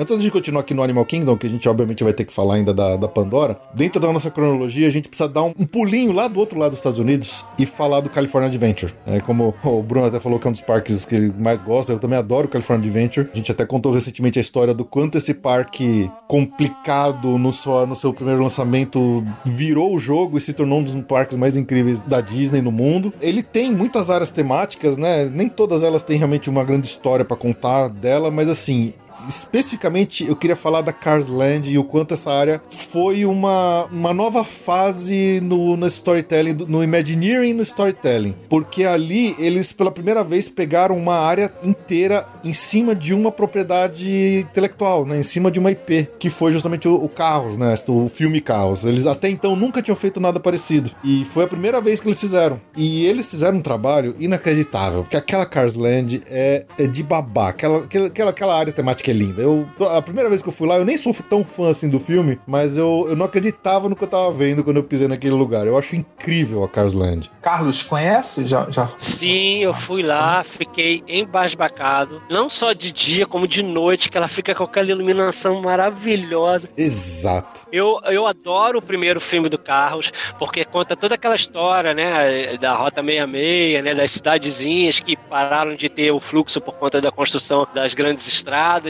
Então, assim, aquilo ali realmente você entra, é meio que aquela sensação de estar no lugar que o Wizard World of Harry Potter e Diagon Alley te dão, é aquilo. É. Você entra e você, caraca, eu tô dentro do filme, né? E, e sem falar na atração Radiator Springs, que é sensacional, né? O test track turbinado, mas com storytelling, né? Então, eu acho aquela área fantástica, fantástica. É, e uma coisa que eu achei interessante que eu vi assim que quando eles estavam projetando essa nova área, que o parque ele queria, ele sempre fala, ah, a história do o parque quer falar sobre a Califórnia. Então eles queriam já fazer uma área temática em volta de dessas cidadezinhas de paradas na rota 66. Então eles já estavam projetando alguma coisa dessa quando saiu o filme. Aí ele falou, poxa, então vamos juntar as duas coisas. Aí saiu aquela área, né? Eles já tinham uma ideia de, dessa brincadeira de cidadezinha, de parada de estrada, né? Com, com vendinha de, de souvenir, de placa, de carro, essas coisas. E, e o filme representa exatamente isso. Aí eles juntaram as duas coisas numa só. É, acho que até mais, assim, mais mágico que isso, sabe, Felipe? Assim, o Kevin Rafferty, ele tinha um projeto para uma área de carros sem saber, tá? Então tinha uma, uma, como se fosse uma land mesmo, uma mini land com uma atração no meio uhum. de carros, só que ele não sabia que a Pixar estava desenvolvendo o filme Cars. Nossa, muito legal. Essa assim, a coisa foi mais mágica ainda. Aí quando ele falou que, tipo, não acredito nisso. Aí ele foi correr, ele foi para uma reunião direto na Pixar quando ele soube para conhecer o universo temático, os personagens do filme que estava sendo feito ainda, né? Então acho que é isso que é mais legal da história toda, né, gente? E o que você falou, gente, a imersão de Cars, pô, acho que o Carlos comentou, chegar lá à noite, gente, você tá em Radiator Springs, sabe? Assim, acho que você tá no lugar, tá na cidade, assim, não tem outra definição. Acho que, mais uma vez, eu coloco aí, acho que é outra obra-prima de Imagineering. Sim. E foi a primeira vez que eles fizeram isso. Então, quer dizer, eles eh, de, de, pegar um filme, uma propriedade, né? Uma história já, uma coisa existente que não é um local, um país, né? Uma coisa que eles já tinham feito anteriormente. E fala assim: não, vamos contar a história desse filme nessa área temática aqui. E eles contam de uma forma incrível, porque a, a, até como o Carlos falou, por exemplo, o filme tem aquela evolução que você vai passando pelo filme, a cidade tá meio decadente, não sei o que, e quando eles ganham mais o ânimo e tal, eles acendem os neons e fica com aquela visual incrível. Então, você vai de, durante o dia, é legal e tal, mas na hora que você volta à noite na, na, área, que ela tá toda acesa, você tem aquela mesma, aquela mesma sensação que os personagens têm no filme de, cara, que, que coisa incrível, vamos aqui, vamos andar é. aqui nessa, nessa rua brincando e tal, e é muito gostoso, né? Essa, essa área temática, eu acho, ela, ela conta a história de uma forma incrível. E, bom, é o que o Carlos falou, não vou nem falar da atração, que a atração é uma das, das atrações mais incríveis que a Disney já fez também lá, o Radiator Spring Racers, né? é, e a virada, né? A virada, né, Felipe Carlos? Poxa, lembrando que 2001, quando o parque foi inaugurado, deu um ano, já era um imenso fracasso, né? Exato. Então, assim, a Buena Vista Street, o Cars Land, tudo que eles fizeram, sabe, de 2015, 2019 pra cá, ou foi de 2015, o Grizzly Peak Airfield, eu fiquei hospedado no Grand California, né? Então a sensação de você sair. Nossa, você ficou naquele hotelzão legal lá? Fiquei, fiquei hospedado no Grand California. Então, assim, a sensação de você, cara, você entrar no parque pelo por Grizzly Peak Airfield é à noite, então, gente. Meu Deus do céu, é muito lindo. A entrada do parque hoje, ele, né, ele tem aquela área de Hollywood, né? Ele tem a mesma vibe do Hollywood Studios. Eu acho que ele tem uma cara, um, uma sensação muito similar à do Hollywood Studios, aquela que a gente já falou ali, do, do Sunset Boulevard e tal. Então, por isso que eu gosto muito, como o Hollywood Studios é o meu favorito, quando eu chego no California Adventure entro naquela mesma rua, pra mim eu sinto a mesma, a mesma sensação, né? É tão legal quanto. É, o próprio portão de entrada, né? O próprio portão de entrada que lembra aquele, aquele lugar lá famoso, que eu não sei qual é, que aparece até no filme Xanadu. Isso. Então é igual. É, gente, assim, eu, eu amo o California Adventure, assim, Buena Vista Street pra mim, no meu coração, acho que eu sou mais Buena Vista Street até do que Main Street, comparando, né? Caramba. Eu não sei se vocês já jantaram no Carter Circle, ao jantar no Carter Circle, no restaurante lá, gente, assim, eu, eu amo a Buena Vista Street, eu, da última vez, eu que eu fui, foi 2019, pouco tempo, assim, eu ficava andando feito maluco de um lado pro outro, só pra ficar andando dentro do Buena Vista Street, eu amo aquele lugar, assim, adoro. Que legal. E o que, que você acha, eh, Bruno, que falta talvez no Hollywood Studios que não conseguiu te causar esse impacto igual, assim, que a Buena Vista Street causa? Coesão eu acho que uh, não tem muita. A gente falando de história, são histórias isoladas no Hollywood Studios, sabe? E, Carlos, vou ser muito sincero: o California Adventure ele melhorou, é um milagre o que eles fizeram, só que tem histórias bem descoladas ali. O que eles fizeram a partir de 2012 para cá, né, que é criar a história, ah, o Disney chegando ali,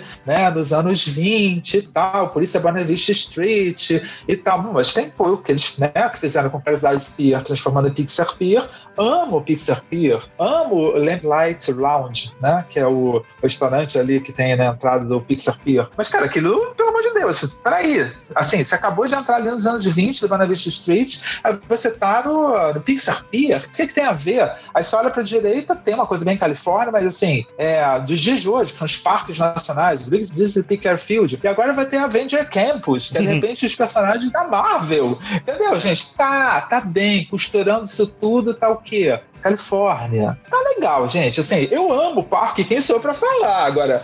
É, sabe? Mas eu acho que o Hollywood Studios ele tem menos essa sabe? Não sei. Mas é fato, né, gente? Colocar um do lado do outro mim.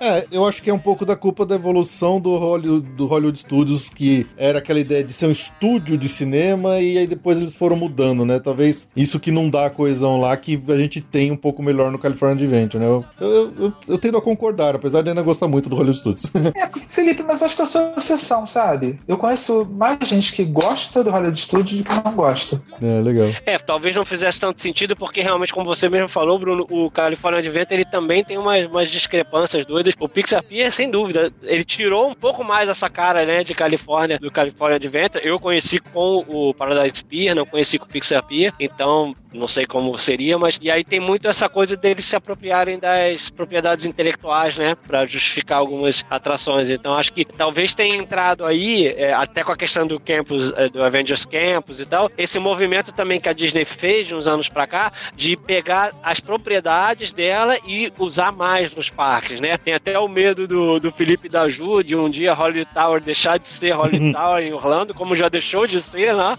né, lá na Califórnia. Então talvez tenha um pouco essa, essa coisa, né? Do storytelling passar a ser das propriedades dela, né? É. De novo, você falou Hollywood, Hollywood Tower no California Adventure. De novo, a história de Joe Road, Joe Road que refez aquele Sim. tema para Guardiões da Galáxia. A loja, gente, a loja lá, agora da da, atração, é, Mission Breakout, a loja, gente, só vende brinquedos, é o um máximo, brinquedos dos anos 70 e 80. Cara, é o um máximo a loja. Não sei se vocês conheceram a loja sim, da sim. Torre agora. Gente, esse é, cara, falando de contar história, pelo amor de Deus, então assim, sabe, tinha aquele espirografe, aquelas coisas é que você desenhava com aqueles. Cara, sabe que eu falei que, gente, não vejo espirografe há séculos. Eu chego aqui e vejo de repente, o máximo isso, né? Não, a, a transformação que eles conseguiram fazer da, da torre do, da Twilight Zone pra Torre dos Guardiões, que eu adoro. Eu, adoro, eu, eu sou. A torre da, do Twilight Zone de Orlando é a minha atração favorita número um, ponto final. Ah, legal. Mas por mais que eu ache, eu, eu, eu, eu acho ela incrível, a Torre dos Guardiões também eles fizeram um trabalho inacreditável que é tão boa a conversão que nem parece que eles tiveram que reaproveitar um brinquedo existente. Parece que ela é original daquele jeito, sabe? É muito louco. É. You come to the right place. This is our Imagineering department. It is here where we dream up all the future things for Disneyland. Bom, vamos voltar um pouco para Orlando agora, e eu acho que a gente já pode falar do próximo passo aí na evolução do, do, storytelling de uma área temática, que é justamente a área de Pandora, The World of Avatar lá no Animal Kingdom. Eu até brincava que eu considerava ela como um aquecimento pro, pra Galaxy Z, mas, cara, uhum. essa área, ela é incrível na história que ela conta, porque, assim, quando a gente falou do Cars Land, foi a primeira vez que a Disney fez uma área temática em cima de uma propriedade intelectual. Eles é, é o mesmo filme, eles contam a história do filme que você já conhece ali. Na área de Pandora, eles foram além. Eles não estão pegando simplesmente o filme Avatar, já existe e estão recontando a história. Eles estão continuando, alguns, muitos anos depois, o que a gente viu lá no filme. É aí nesse ponto que eu, que eu, que eu sempre me impressiono quando eu estou lá, porque quando você tá ali naquela área, visitando o ambiente ali, aquele vale de Moara, com as, aquelas pedras flutuantes incríveis e tal, você começa a notar coisas. Você, por exemplo, nota que existem estruturas, ruínas antigas e você tem estruturas mais novas. E aí você vai ver o nome das pessoas que trabalham nome da empresa que tá lá, que é a ACE, né? A Alpha Centauri Expeditions, não é a mesma que a gente viu no filme, que era a tal da RDA, que era Research, é, alguma coisa lá, que, eles, que eram os caras que estavam querendo explorar o planeta e matar os bichos lá para roubar o minério deles. Então você nota que as ruínas antigas estão com o logo da RDA antigo. Então você percebe que era, um, era, era uma empresa que existiu, estava lá, mas não está mais. E outra veio no lugar e tomou. Então aquele pessoal ali que está promovendo a exploração, digamos, ecológica do planeta, que é a nova empresa, que é a ACE, já tem estruturas mais novas e mais caprichadas e mais uh, ecológicas e tal, mais orgânicas. Então, cara, isso tudo é só de você estar na área, você começa a olhar para isso, você começa a notar essa história. E é muito incrível essa área. E eu, tô nem, eu nem falei da atração até agora. A atração é outro ponto. é, gente, assim, aí de novo, né? Você pega quem? Joe Road, aí você junta com James Cameron. Nossa, duas mentes loucas. é, eu assisti duas palestras do Destination D de 2016. É, o James Cameron e o John Landau, que é o produtor, eles deram duas palestras sobre. Gente, o James Cameron, palestra com James Cameron, assim, pelo amor de Deus, assim, o cara você fica embasbacado, ele contando. Aí junto no mesmo palco, o John Road e o James Cameron, gente, tinha que sair Pandora, entendeu? E mais, eu acho que essa é uma land que ela ainda vai se ampliar. Porque lembrando, vem Avatar 2, 3 e 4 aí juntos, né? Tem três, três continuações juntas ao longo dos anos. Então, falando, né, Carlos, em propriedade intelectual, é uma propriedade intelectual que, meu Deus, depois que a Disney comprou a Fox, então, isso só vai. Eu acho que o que a gente está vendo agora de Pandora é só semente do que vai ser. Eu acho que vai ter muito mais coisa lá ainda. É, e uma coisa que eu e a Ju, a gente sempre brinca aqui no podcast, né? Star Wars é uma propriedade, é, é, um, é um, universo que já tem um fandom gigante de muitos anos para trás. Avatar foi um filme que fez um tremendo sucesso no cinema, mas ele nunca teve um fandom, como por exemplo tem Star Wars, como tem Harry Potter, como tem até o Carros ou qualquer coisa da Pixar. E mesmo assim, eles conseguiram fazer com que todo mundo fique louco pra ir nessa área. Mesmo que não seja um filme amado de paixão pelo fandom dele. É muito louco isso. E também tem, essa área também tem aquela questão do, do Cars Land, de você voltar à noite e ela muda. Ela tem uma outra cara, ela tem um outro visual mais incrível ainda, porque tudo isso junta com o que a gente viu no filme, né? Notem como essa área te conta essa história da evolução do que a gente viu no filme pro que tá sendo feito lá agora. E quando você entra na, na atração da Flight of Passage, que você vê mais disso sendo desenvolvido, né? Da, daquela doutora lá que tá lá pesquisando o ritual dos navios e tal. E, cara, é, é, muito legal a história dessa área. É muito legal. É muito legal mesmo. É muito impressionante isso que você falou, do, né? Que não é uma franquia que tem um fandom muito grande, mas eu acho que a competência, né, dos Imagineers da Disney e, e o selo de qualidade também da Disney, elas transformam qualquer área que tem um storytelling rico numa coisa que vai atrair as pessoas, né? Uhum. E a, a, a tecnologia e a ambientação, tudo isso as pessoas estão tão assim, é, já acostumadas com o Disney Way de fazer as coisas, né? De construir parques, que é, só isso já é uma chancela para saber que vai ser uma área imersiva, com storytelling, etc. É. é, gente, lembrando, não tem ainda base de fãs forte, porque vem essas continuações aí. Então, assim, é uma base que agora vai ser construída, sabe? Até porque, lembrando, tem um universo temático aí muito reduzido a um filme só, né? Exato. Claro que foi um estrondo da maior bilheteria, acho que voltou a ser agora depois da exibição na China, reexibição na China e tal. Então, assim, tem muita coisa pra acontecer ainda, né, gente, nesse universo. Sim, com certeza. Mas é muito louco, né? Você já contar com as continuações que nem existem ainda, né? Pra saber do hype, né? Que vai ter. É. Você sabe que se tá na mão de um cara que nem o James Cameron, você pode ter certeza que vai ser coisa boa. É verdade. You've come to the right place. This is our Imagineering department. It is here where we dream up all the future things for Disneyland. Bom, e aí a gente vem para volta pro Hollywood Studios para as duas horas, duas áreas temáticas mais novas criadas lá. É, a primeira é a Toy Story Land, que eu acho uma área esquisita a princípio. Eu, eu entendo a, o que eles tentam contar pra gente ali, mas eu acho que eles tiveram um orçamento muito reduzido ao longo do projeto, então dá a impressão que não é exatamente tudo que eles queriam que ela fosse. Mas a ideia dela ali, se você percebe onde você tá envolvido ali, como se você tivesse reduzido ao tamanho de um dos brinquedos do Andy. A gente tá no quintal da casa do Andy, tanto que você olha em volta, assim, as, os muros todos parecem aquela cerca, né? Cerquinha de, de quintal de de casinha de subúrbio americana. E todos aqueles brinquedos montados ali em tamanho grande são as suas brincadeiras que o Andy fazia e a gente tá entrando no meio da brincadeira dele. Então, é uma área também, eu acho que ela é caprichada, mas eu tenho impressão de que ela não atingiu em termos de área temática, ela não atingiu o potencial todo que os Imagineers pensaram nela originalmente, sabe? Acho que é culpa É, do sol, né? Talvez, Do talvez. sol. É. Gente, assim, eu não tenho uma ligação especial com Toy Story Land. Eu acho a Toy Story Land do Walt Disney Studios de Paris levemente melhor, tá? Acho que só porque tem a Crushed Coaster. Ah, não, mas não é Story. Não, é, é, é mas não é da, na Land. Então, assim, eu gosto, mas. Gente, eu não sei, sinceramente. Você pode imaginar vários parques Disney com ligação, com criança e tal. Eu sempre vejo a Toy Story Land, isso acontece em Paris e Orlando também, sempre com uma área que não se conecta comigo, mas nem, nem com o meu lado infantil, sabe? Então eu sempre vejo assim, ah, cara, de repente pra criança vai fazer sucesso. Não se conecta comigo porque é pra criança, sabe? Eu não sei, não sei. Mas você, se o, o Bruno viu Toy Story 3, o final de Toy Story 3, se ele também permaneceu impassível com o final.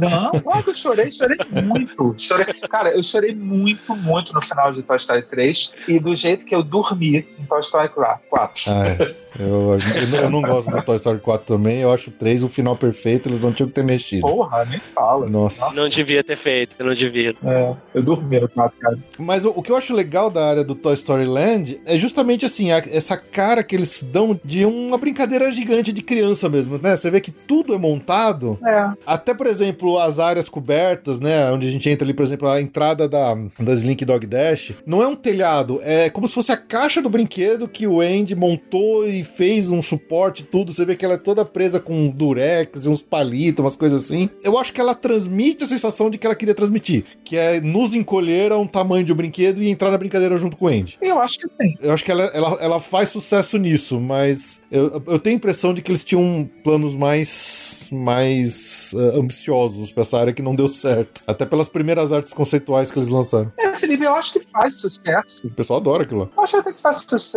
tanto que construíram também Hong Kong. Então, assim, é uma land que é daquela land que a, a Disney gosta, que assim, já tem aquelas fórmulas, eu entendo, aquelas fórmulas de sucesso, que eles vão reproduzindo em outros parques, né? Com certeza, com certeza. É, mas é- será que eles tinham essa expectativa enorme? Mas eu acho um pouco infundada, né? Porque no fundo é uma área que tem o quê? Duas atrações, né? Três, na verdade, né? É, é assim, sendo que uma é mais incrível que a outra, e é uma área que é muito aberta, né? E isso também já, né? de- Depende de como você encara o, o tipo de brinquedo que tem lá. Pode ser parecer que é uma coisa mais de brinquedos realmente de área externa e tal. Então, assim, eu acho estranho eles terem tido uma expectativa tão grande assim com a execução que acabou sendo a área, né? Eu acho que, enfim, ela entrega o que promete, mas não é uma coisa que leva as pessoas pro parque, né? Não, não vejo assim. É, no caso, mas é o que eu falo, assim, pelo, assim, nos Estados Unidos, sim, mas para Hong Kong foi por causa de pesquisa. Eles foram fazer pesquisa, a galera pediu Toy Story Land lá. Então, assim, então acho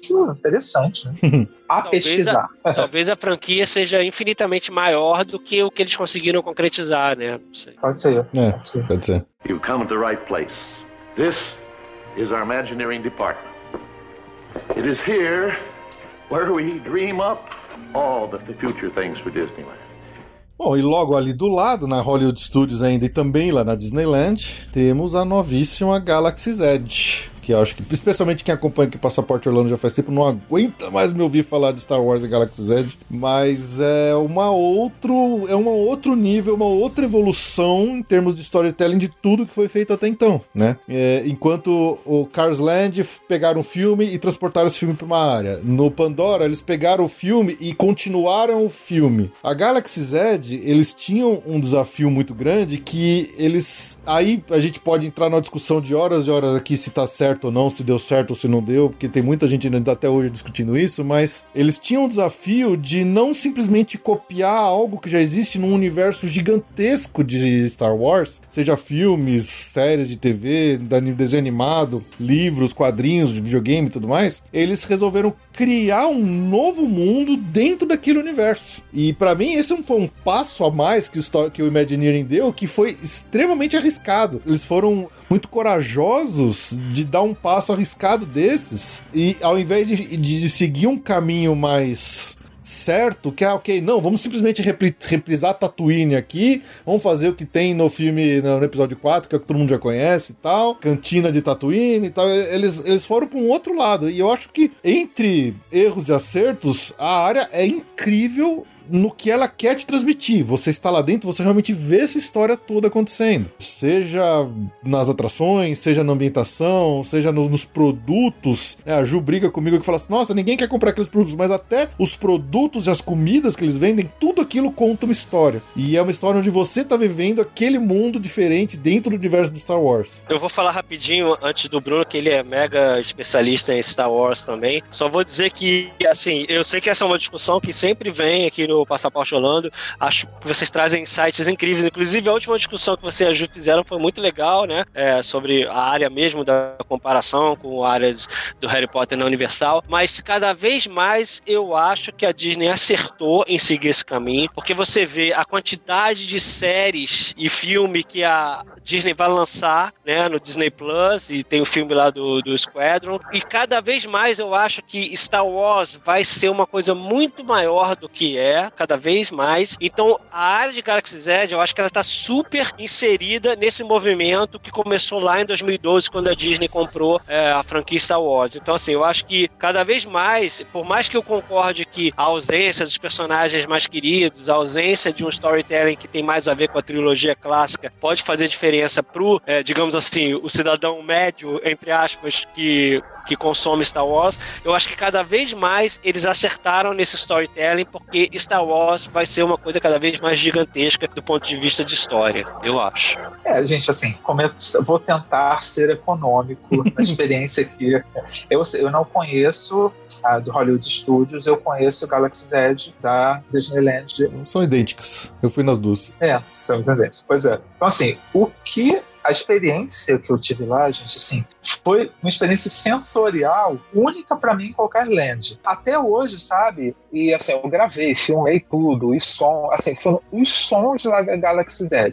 Primeira coisa, tem os quando você entra vindo da caminho lá por Nolan Square e tal, vai para aquele caminho ali por baixo para entrar Galaxy Z, toda aquela passagem ali, o zumbidinho que começa, que é o zumbidinho aqui da, da entrada, eu tenho esse zumbidinho na cabeça até agora, sabe? Agradável, que a gente não perturbe. Então fica a música que é John Williams, que toca especialmente Galaxy Z, já fica na sua cabeça. Né? Em 2019 que foi, eu não conseguia sair de lá à noite, gente. À noite, aquela iluminação de Galaxy Z é qualquer coisa, gente, sabe? É a, é a coisa mais linda do mundo, ficar mais bacana. Assim, eu digo um montão de palavrão nos, nos vídeos que eu gravei de lá, eu meu Deus, o tempo todo, porque hum. fora, assim, eu não vi Rise, eu não experimentei Rise of the Resistance porque eu fui, eu fui antes de inaugurar. Não sei se você, Felipe. Não, também, eu fui antes de inaugurar, infelizmente. Tá bem, não. Então a única experiência que eu tive foi Millennium Falcon. Que, meu Deus do céu, né? Cara, que massa. Eu fui duas vezes. E assim, sobre os produtos, meu Deus do céu, eu fui completamente hipnotizado. Eu cheguei a gastar 50 dólares com uma camisa de Star Wars Galaxy Z, camisa polo especial, porque eu ficava fascinado.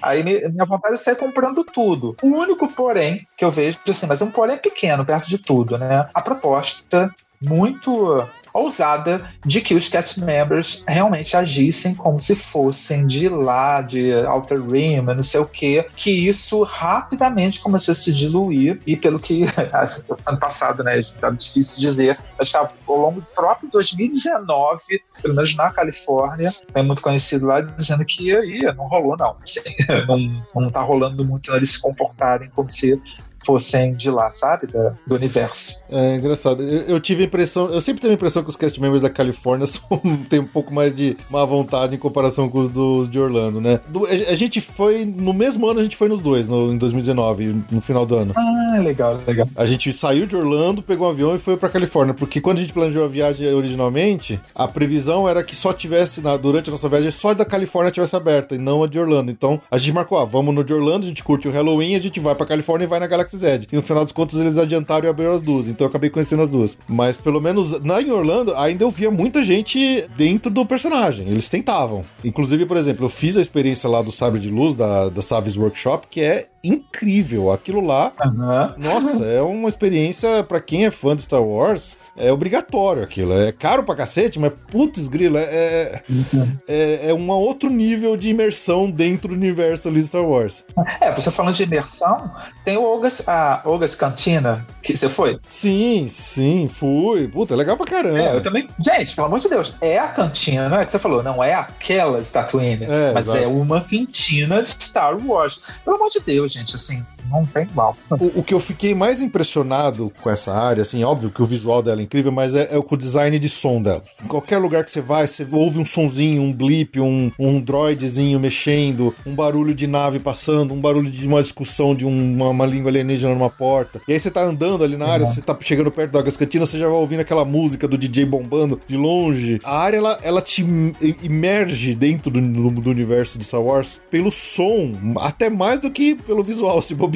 Ah, e outra coisa, né, Felipe? O- uma coisa que eu comprei, não sei se você comprou, que é essas emba- os- as embalagens dos, produ- de bebidas da Coca-Cola. Eu comprei aquela granadinha vermelha. Comprei. Comprei.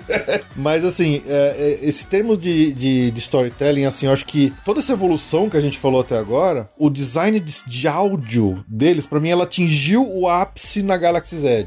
É, eu acho que Pandora, eles fizeram um trabalho incrível, né? Você até falou da transição, quando você tá saindo de uma área temática e entrando na outra. No, no Hollywood Studios, lá em Orlando, eles fizeram isso muito bem quando você tá saindo ali do- da área do Muppets, passou pelo Tap House e você tá entrando por aquele portal, né, todo cavado, e você entra na, na área já de Galaxy Z.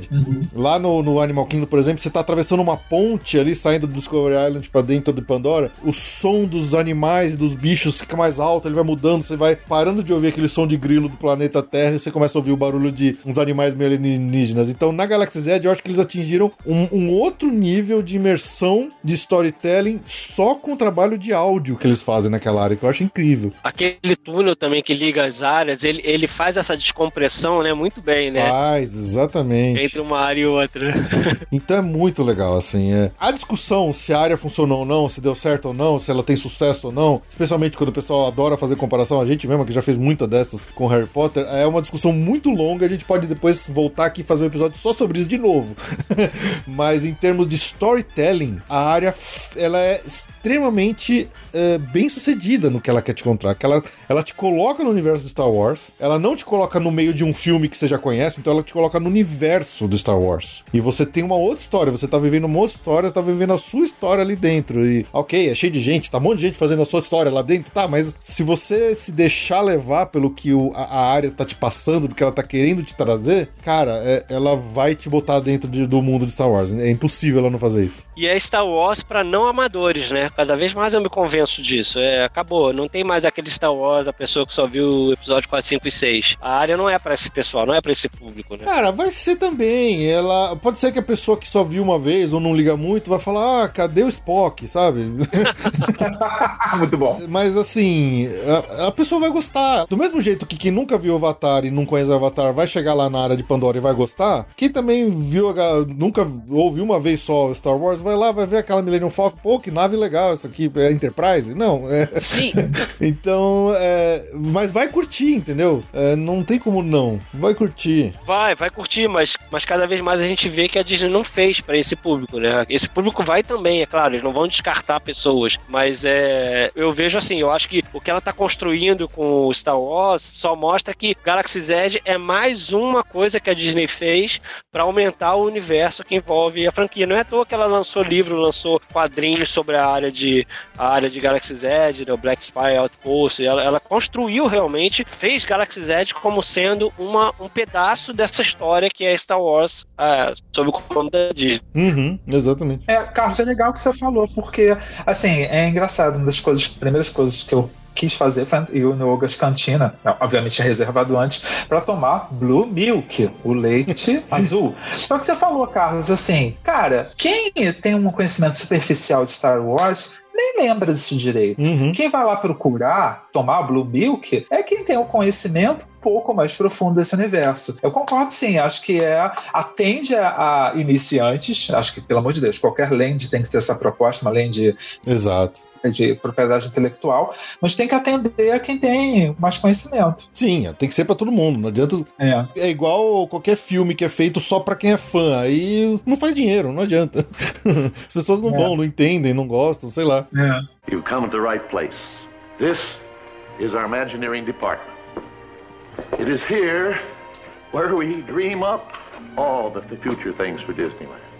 Bom, até agora a gente tentou fazer um caminho cronológico aqui, né, de- dessa evolução do storytelling de áreas temáticas dos parques do Walt Disney World e um pouquinho lá da Califórnia também. Mas agora eu separei um espacinho aqui pra gente conversar um pouco da Disneyland de Paris, já que o Bruno é um fã de lá. Infelizmente eu, acho que nem o Carlos também esteve, né, Carlos? Eu tive Você sim, teve? Opa. tive em 93, logo, Oi, caramba. logo depois dela ter inaugurado. É, então, eu, infelizmente, não, não conhecemos. A gente já tinha até planos de ir pra lá esse ano, mas, né, pandemia, então não rolou nada.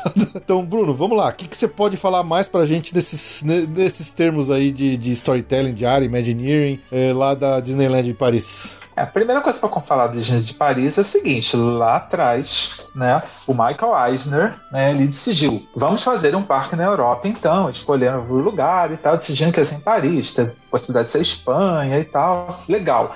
Quero botar todo o dinheiro do mundo nessa Disney. Aí o- a- os Imagineers falam: sério, sério. Então, gente. É o parque Disney, estou falando da Disneyland Paris, que hoje tem dois parques a Disneyland e o Walt Disney Studios. A Disneyland Paris, ela é assim a joia da coroa de dinheiro utilizado e assim, não foi desperdiçado, pelo contrário, aproveitado até o último centavo. A Main Street da Disney de Paris é a única Main Street que é de, sabe, material realmente verdadeiro, não tem drywall nenhum, nem outro tipo de, eh, vamos dizer assim, componente lá na construção, é a Main Street, né? Tem um restaurante que é o Walt, que é o jantei lá, que é um restaurante que tem salas temáticas. Cada sala é dedicada a uma la- land. Todo, toda a decoração na Street foram de é, elementos de desde móveis até objetos comprados nos Estados Unidos. Eles aproveitaram projetos que não tinham sido aproveitados da Disneyland na Anaheim original por falta de espaço para executar na Disney de Paris. A Discoveryland, como eu já citei, né?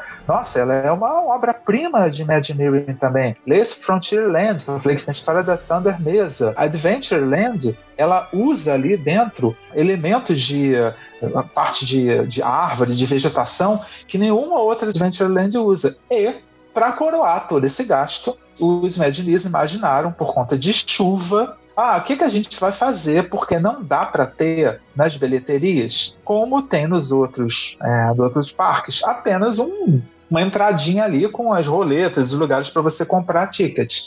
O que, que a gente pode fazer? Ah, vamos fazer o seguinte: vamos, vamos construir então um, um imenso painel, né, mas leia-se de Imagineer da Veia também, para simular um hotel. O Marco Asner falou: não, vocês não vão fazer nada disso, vocês vão construir um hotel. Então, a entrada da Disney de Paris é o Disneyland Hotel. E eu fiquei hospedado lá. Eu fui duas vezes a Disney de Paris, foi em 2000 e 2012. E a última vez que eu fui, em 2012, eu fiquei cinco noites com a minha esposa e meu filho hospedado no Disneyland Hotel. Que assim, não preciso nem dizer, gente, que ele é hotel cinco estrelas, é um dos principais é, é, hotéis mais premiados da Europa inteira. Gente, assim, é luxo só. E assim, é aquela história de você, igual o Grand California, né? É você acordar. E assim, eu ficava horas na janela do hotel olhando o Fantasia Gardens, que é o jardim de entrada de Disneyland Paris, e você olhando para o parque. Então, assim, é, e a Disney de Paris é você olhar a Disney no topo, que só é suplantada em todo mundo por um parque que eu não conheço, acho que Felipe e Carlos não, que é a Tokyo Disney Sea, que aí sim é outro nível, outro patamar de Imagineering, né? Eu sonho conhecer o Disney Sea. Deve ser incrível esse parque. Pois é. E tem, né, gente, do lado, né, que eu também conheço, é o Walt Disney Studios, tadinho dele, mas porque, por exemplo, tem atrações bem interessantes, tipo Crush Coaster, que é até que eu falei, que é baseado em na tartaruga de Procurando Nemo, é muito legal, mas é um, um parque que literalmente não tinha muito dinheiro para construir e botaram aquilo lá e que é o ódio de qualquer fã Disney no mundo terem feito, cometido aquele parque. Só que eles estão botando muito dinheiro, vão construindo na parte de trás uma lagoa muito grande, onde é, vai ter uma área de Frozen, vai ter outra área menor de Galaxy Z, e acho que são essas duas áreas. E vai ter Avengers Campus também, que aí essa, essa Avengers Campus, que não é ao redor da lagoa, é botar na, abaixo uma parte lá e estão construindo Avengers Campus igualzinho Avengers Campus do California Adventure. Então, tendo dinheiro, vão a Disney Paris, que vale muito a pena. É, esse parque, né, o Walt Disney Studios, ele faz parte de um capítulo do, do Imagineering da Disney que ele é meio. Aí, uma história, um lado meio obscuro e meio ruim do Imagineering quando eles tiveram certas, certos problemas ou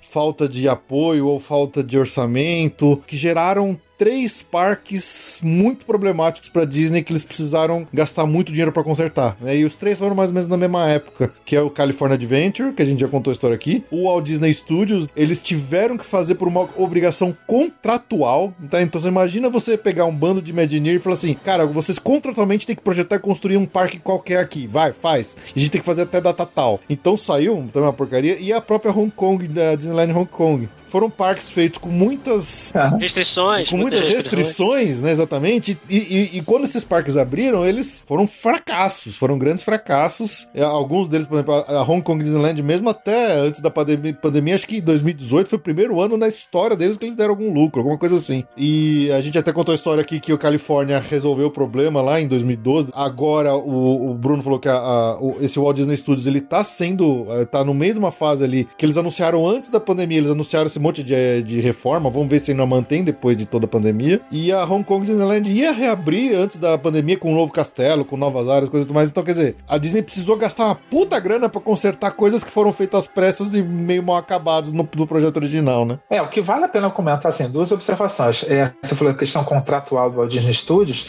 questão contratual com o governo da França, né? Vale dizer que eles eram obrigados até um determinado prazo a construir outro parque. E construíram. E uma coisa bem legal da Disney de Paris também, que tem um pouquinho distante, mas fazendo parte do resort, é uma área de chamada Village Nature, é que é uma, uma como se fosse um imenso bosque com casas moderni, moderninhas e que você pode alugar casinhas para ficar e que tem um parque aquático é, no meio, super moderno. Então, assim, tem essa. A Disney de Paris é bem diferente. E você falando da Disney de Hong Kong, não dá para deixar de falar de, é, do Mystic Point, né? Nossa. E da Mystic Manor. Essa atração me faz vontade de comprar uma passagem para lá agora, só para ver ela. Nossa. Lembrando que a Mystic Manor, ela é do é, o dono dessa Mystic Manor, é Henry Mystic, que ele faz parte do quê? Do Sea Society. Exatamente. Exatamente. É. E que é essa Mystic Manor, muita gente associa a uma versão da Haunted Mansion. Mas assim, a história não tem absolutamente nada a ver, até porque na China é, eles encaram espíritos de uma outra maneira, assim, nada assustador para eles. Então, eles foram uma pegada bem diferente dessa Mystic Manor, que fica numa mini land que é chamada Mystic Point. O que é mini land? Né? É sempre uma atração uma loja e um restaurante. E o restaurante de lá também é um restaurante temático do Si. Eu acho que vale a gente puxar esse gancho da questão cultural dos países onde os parques foram construídos, que você falou, Bruno, da questão da relação né, com a morte, semelhante a que mostra até no documentário do Disney Plus a falta de nostalgia que os chineses tinham em relação aos filmes da Disney, né? Que eles não cresceram como a gente vendo as produções da Disney. Então tem muitas coisas lá que eles, a Disney teve que adaptar, os Imagineers tiveram que adaptar por conta da falta de, de, de ligação afetiva, né? Que eles tinham com algumas propriedades intelectuais da Disney. E sobre a Disneyland Paris, eu fui lá em 1993, ou seja, ela tinha recém-inaugurado, né? Eu tinha 18 anos. Eu lembro pouco, porque quando você tem essa idade, você vai muito mais assim para aproveitar do que realmente guardar essas questões. Mas eu tenho a lembrança dela ser uma, uma Disney charmosa, né? Talvez mais, muito mais ligada à Disneyland do que ao Magic Kingdom em si, né? E não existia no Walt Disney Studios, mas é, eu acho que essa questão dela estar tá na Europa e essa questão que o Bruno falou também muito interessante das atrações, como a Discovery Mountain, que antes, né, antes da Hyperspace Mountain, que é muito mais ligada à literatura e aos inventores da Europa, né?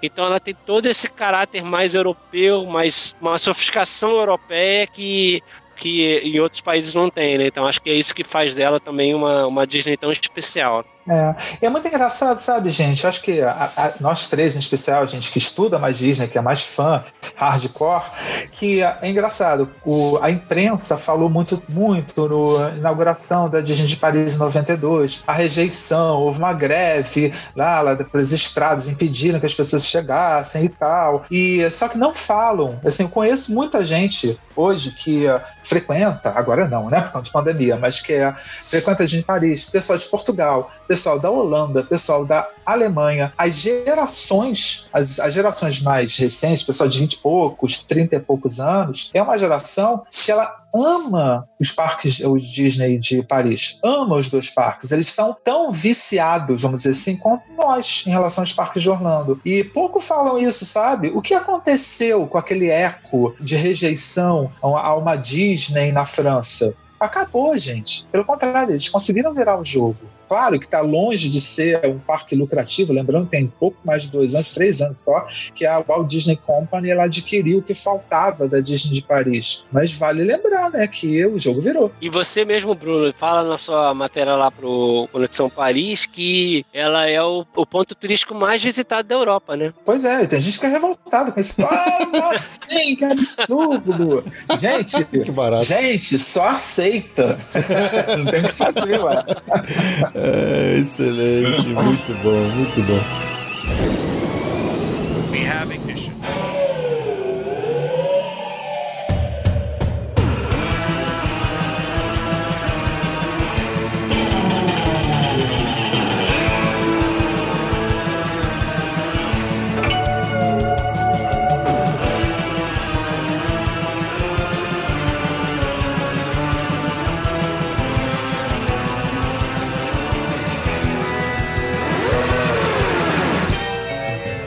Isso aí, pessoal. Muito bom. A gente tentou aqui falar um pouco de storytelling, áreas temáticas, Imagineering, um pouquinho de tudo. Esse assunto tão apaixonante que a gente aqui poderia ficar falando por dias e horas mais, mas infelizmente tá acabando o nosso tempo aqui. É, esperamos que vocês tenham gostado desse episódio. Queria agradecer aqui demais os nossos convidados que vieram aqui para ajudar hoje. Carlos, muito obrigado por ter voltado aqui mais uma vez. Você já é de casa, já sabe o que fazer, né? Poxa, gente, muito obrigado, Felipe. Manda um beijo pra Ju também. Muito obrigado por mais uma essa participação. Eu, eu sou muito fã do Passaporte Orlando e ainda mais um tema como esse, com uma presença tão querida como o Bruno. Nossa, para mim tá sendo um, um, momento ímpar, assim, relacionado à Disney. E aí eu queria aproveitar e falar pro pessoal que curte também, seguir o nosso, o nosso Instagram para Disney Além, ligado ao nosso blog para Disney Além, que eu faço junto com a minha esposa. É, também pode me ouvir no podcast Crazy Metal Mind, sobre rock. E eu agora também criei esse ano o meu próprio podcast, finalmente, que é o Language and Culture, em que eu conto um pouco da minha experiência como é, pós-graduando em ensino de inglês e falo da relação da língua inglesa com a cultura cultura dos países falantes do inglês. O Felipe já teve lá no episódio número 2 também, porque foi aqui também que eu tive uma das inspirações para criar esse podcast, naquele né? podcast que fala sobre o guia de inglês para viagens a Orlando. Então, eu queria convidar todo mundo aí a acompanhar e muito obrigado por mais essa oportunidade. É, muito legal. Dá bem que saiu logo esse, esse, esse projeto, hein? Você tava enrolando pra caramba pra fazer isso aí sair, hein? Pois é. muito bom. Ouça lá o podcast novo do Carlos, Language and Culture. E, Bruno, cara, muitíssimo muitíssimo obrigado por ter vindo aqui, cara. A sua, sua experiência aí, seu, conhecimento aí nesse assunto é ímpar, né? Uma sumidade brasileira no né, Imagineering. Muito obrigado por ter vindo aqui com a gente eh, para compartilhar um pouco desse seu conhecimento e fica à vontade aí, deixar aí o contato ou qualquer é, jabá que você quiser deixar, fica à vontade. É, gente. Eu queria agradecer muito, Carlos. Realmente foi muito legal estar mais uma vez junto com você. Mais a gente, mais uma vez a gente junto na vida, né, Carlos? Que legal. Queria agradecer a Felipe, ao Passaporte Orlando também. E queria, quem quiser me seguir, Instagram é Bruno Rodrigues, fácil, facinho, né? Eu falo muito de Disney lá. Sobre recomendação de livros de Imagineering, além dos do Martin Sklar, do Tony Baxter, do Kevin Rafferty. Tem os dois livros clássicos, que o problema é que eles não estão necessariamente esgotados, mas você encontra na Amazon tal, que são os dois livros oficiais do, é, de Imagineering. Né? Procure Imagineering da Disney, eles são dois livros, um é o Imagineering Magic, alguma coisa, o outro é More, More Magic os dois oficiais. São razoavelmente antigos a essa altura, né? E queria citar também um livro que esse já tem um tempo também, mas é uma obra-prima, um table book também, que é o Disneyland Paris From Sketch to Reality, que é do Didier Guess. São dois autores, Didier Guess. O Didier Guess, ele uh, chegou a trabalhar no Brasil, em São Paulo, na Disney. Ele não está mais na Disney há alguns anos já. E é um livro, assim, o livro principal sobre a Disney de Paris. É isso aí queria agradecer muito e bora em frente, porque a Disney ainda tem muita história para contar. É isso aí. Quem sabe a gente logo, logo, de repente chama aí pra gente continuar falando desse assunto, que é infinito, então fica as portas abertas aí pra gente voltar a falar mais disso. Claro, claro. Então é isso, pessoal. Ficamos por aqui. A gente se vê daqui a duas semanas. Muito obrigado pelo seu download, pela sua audiência e até mais. Tchau, tchau. Tchau. tchau, gente. Valeu. Tchau, tchau.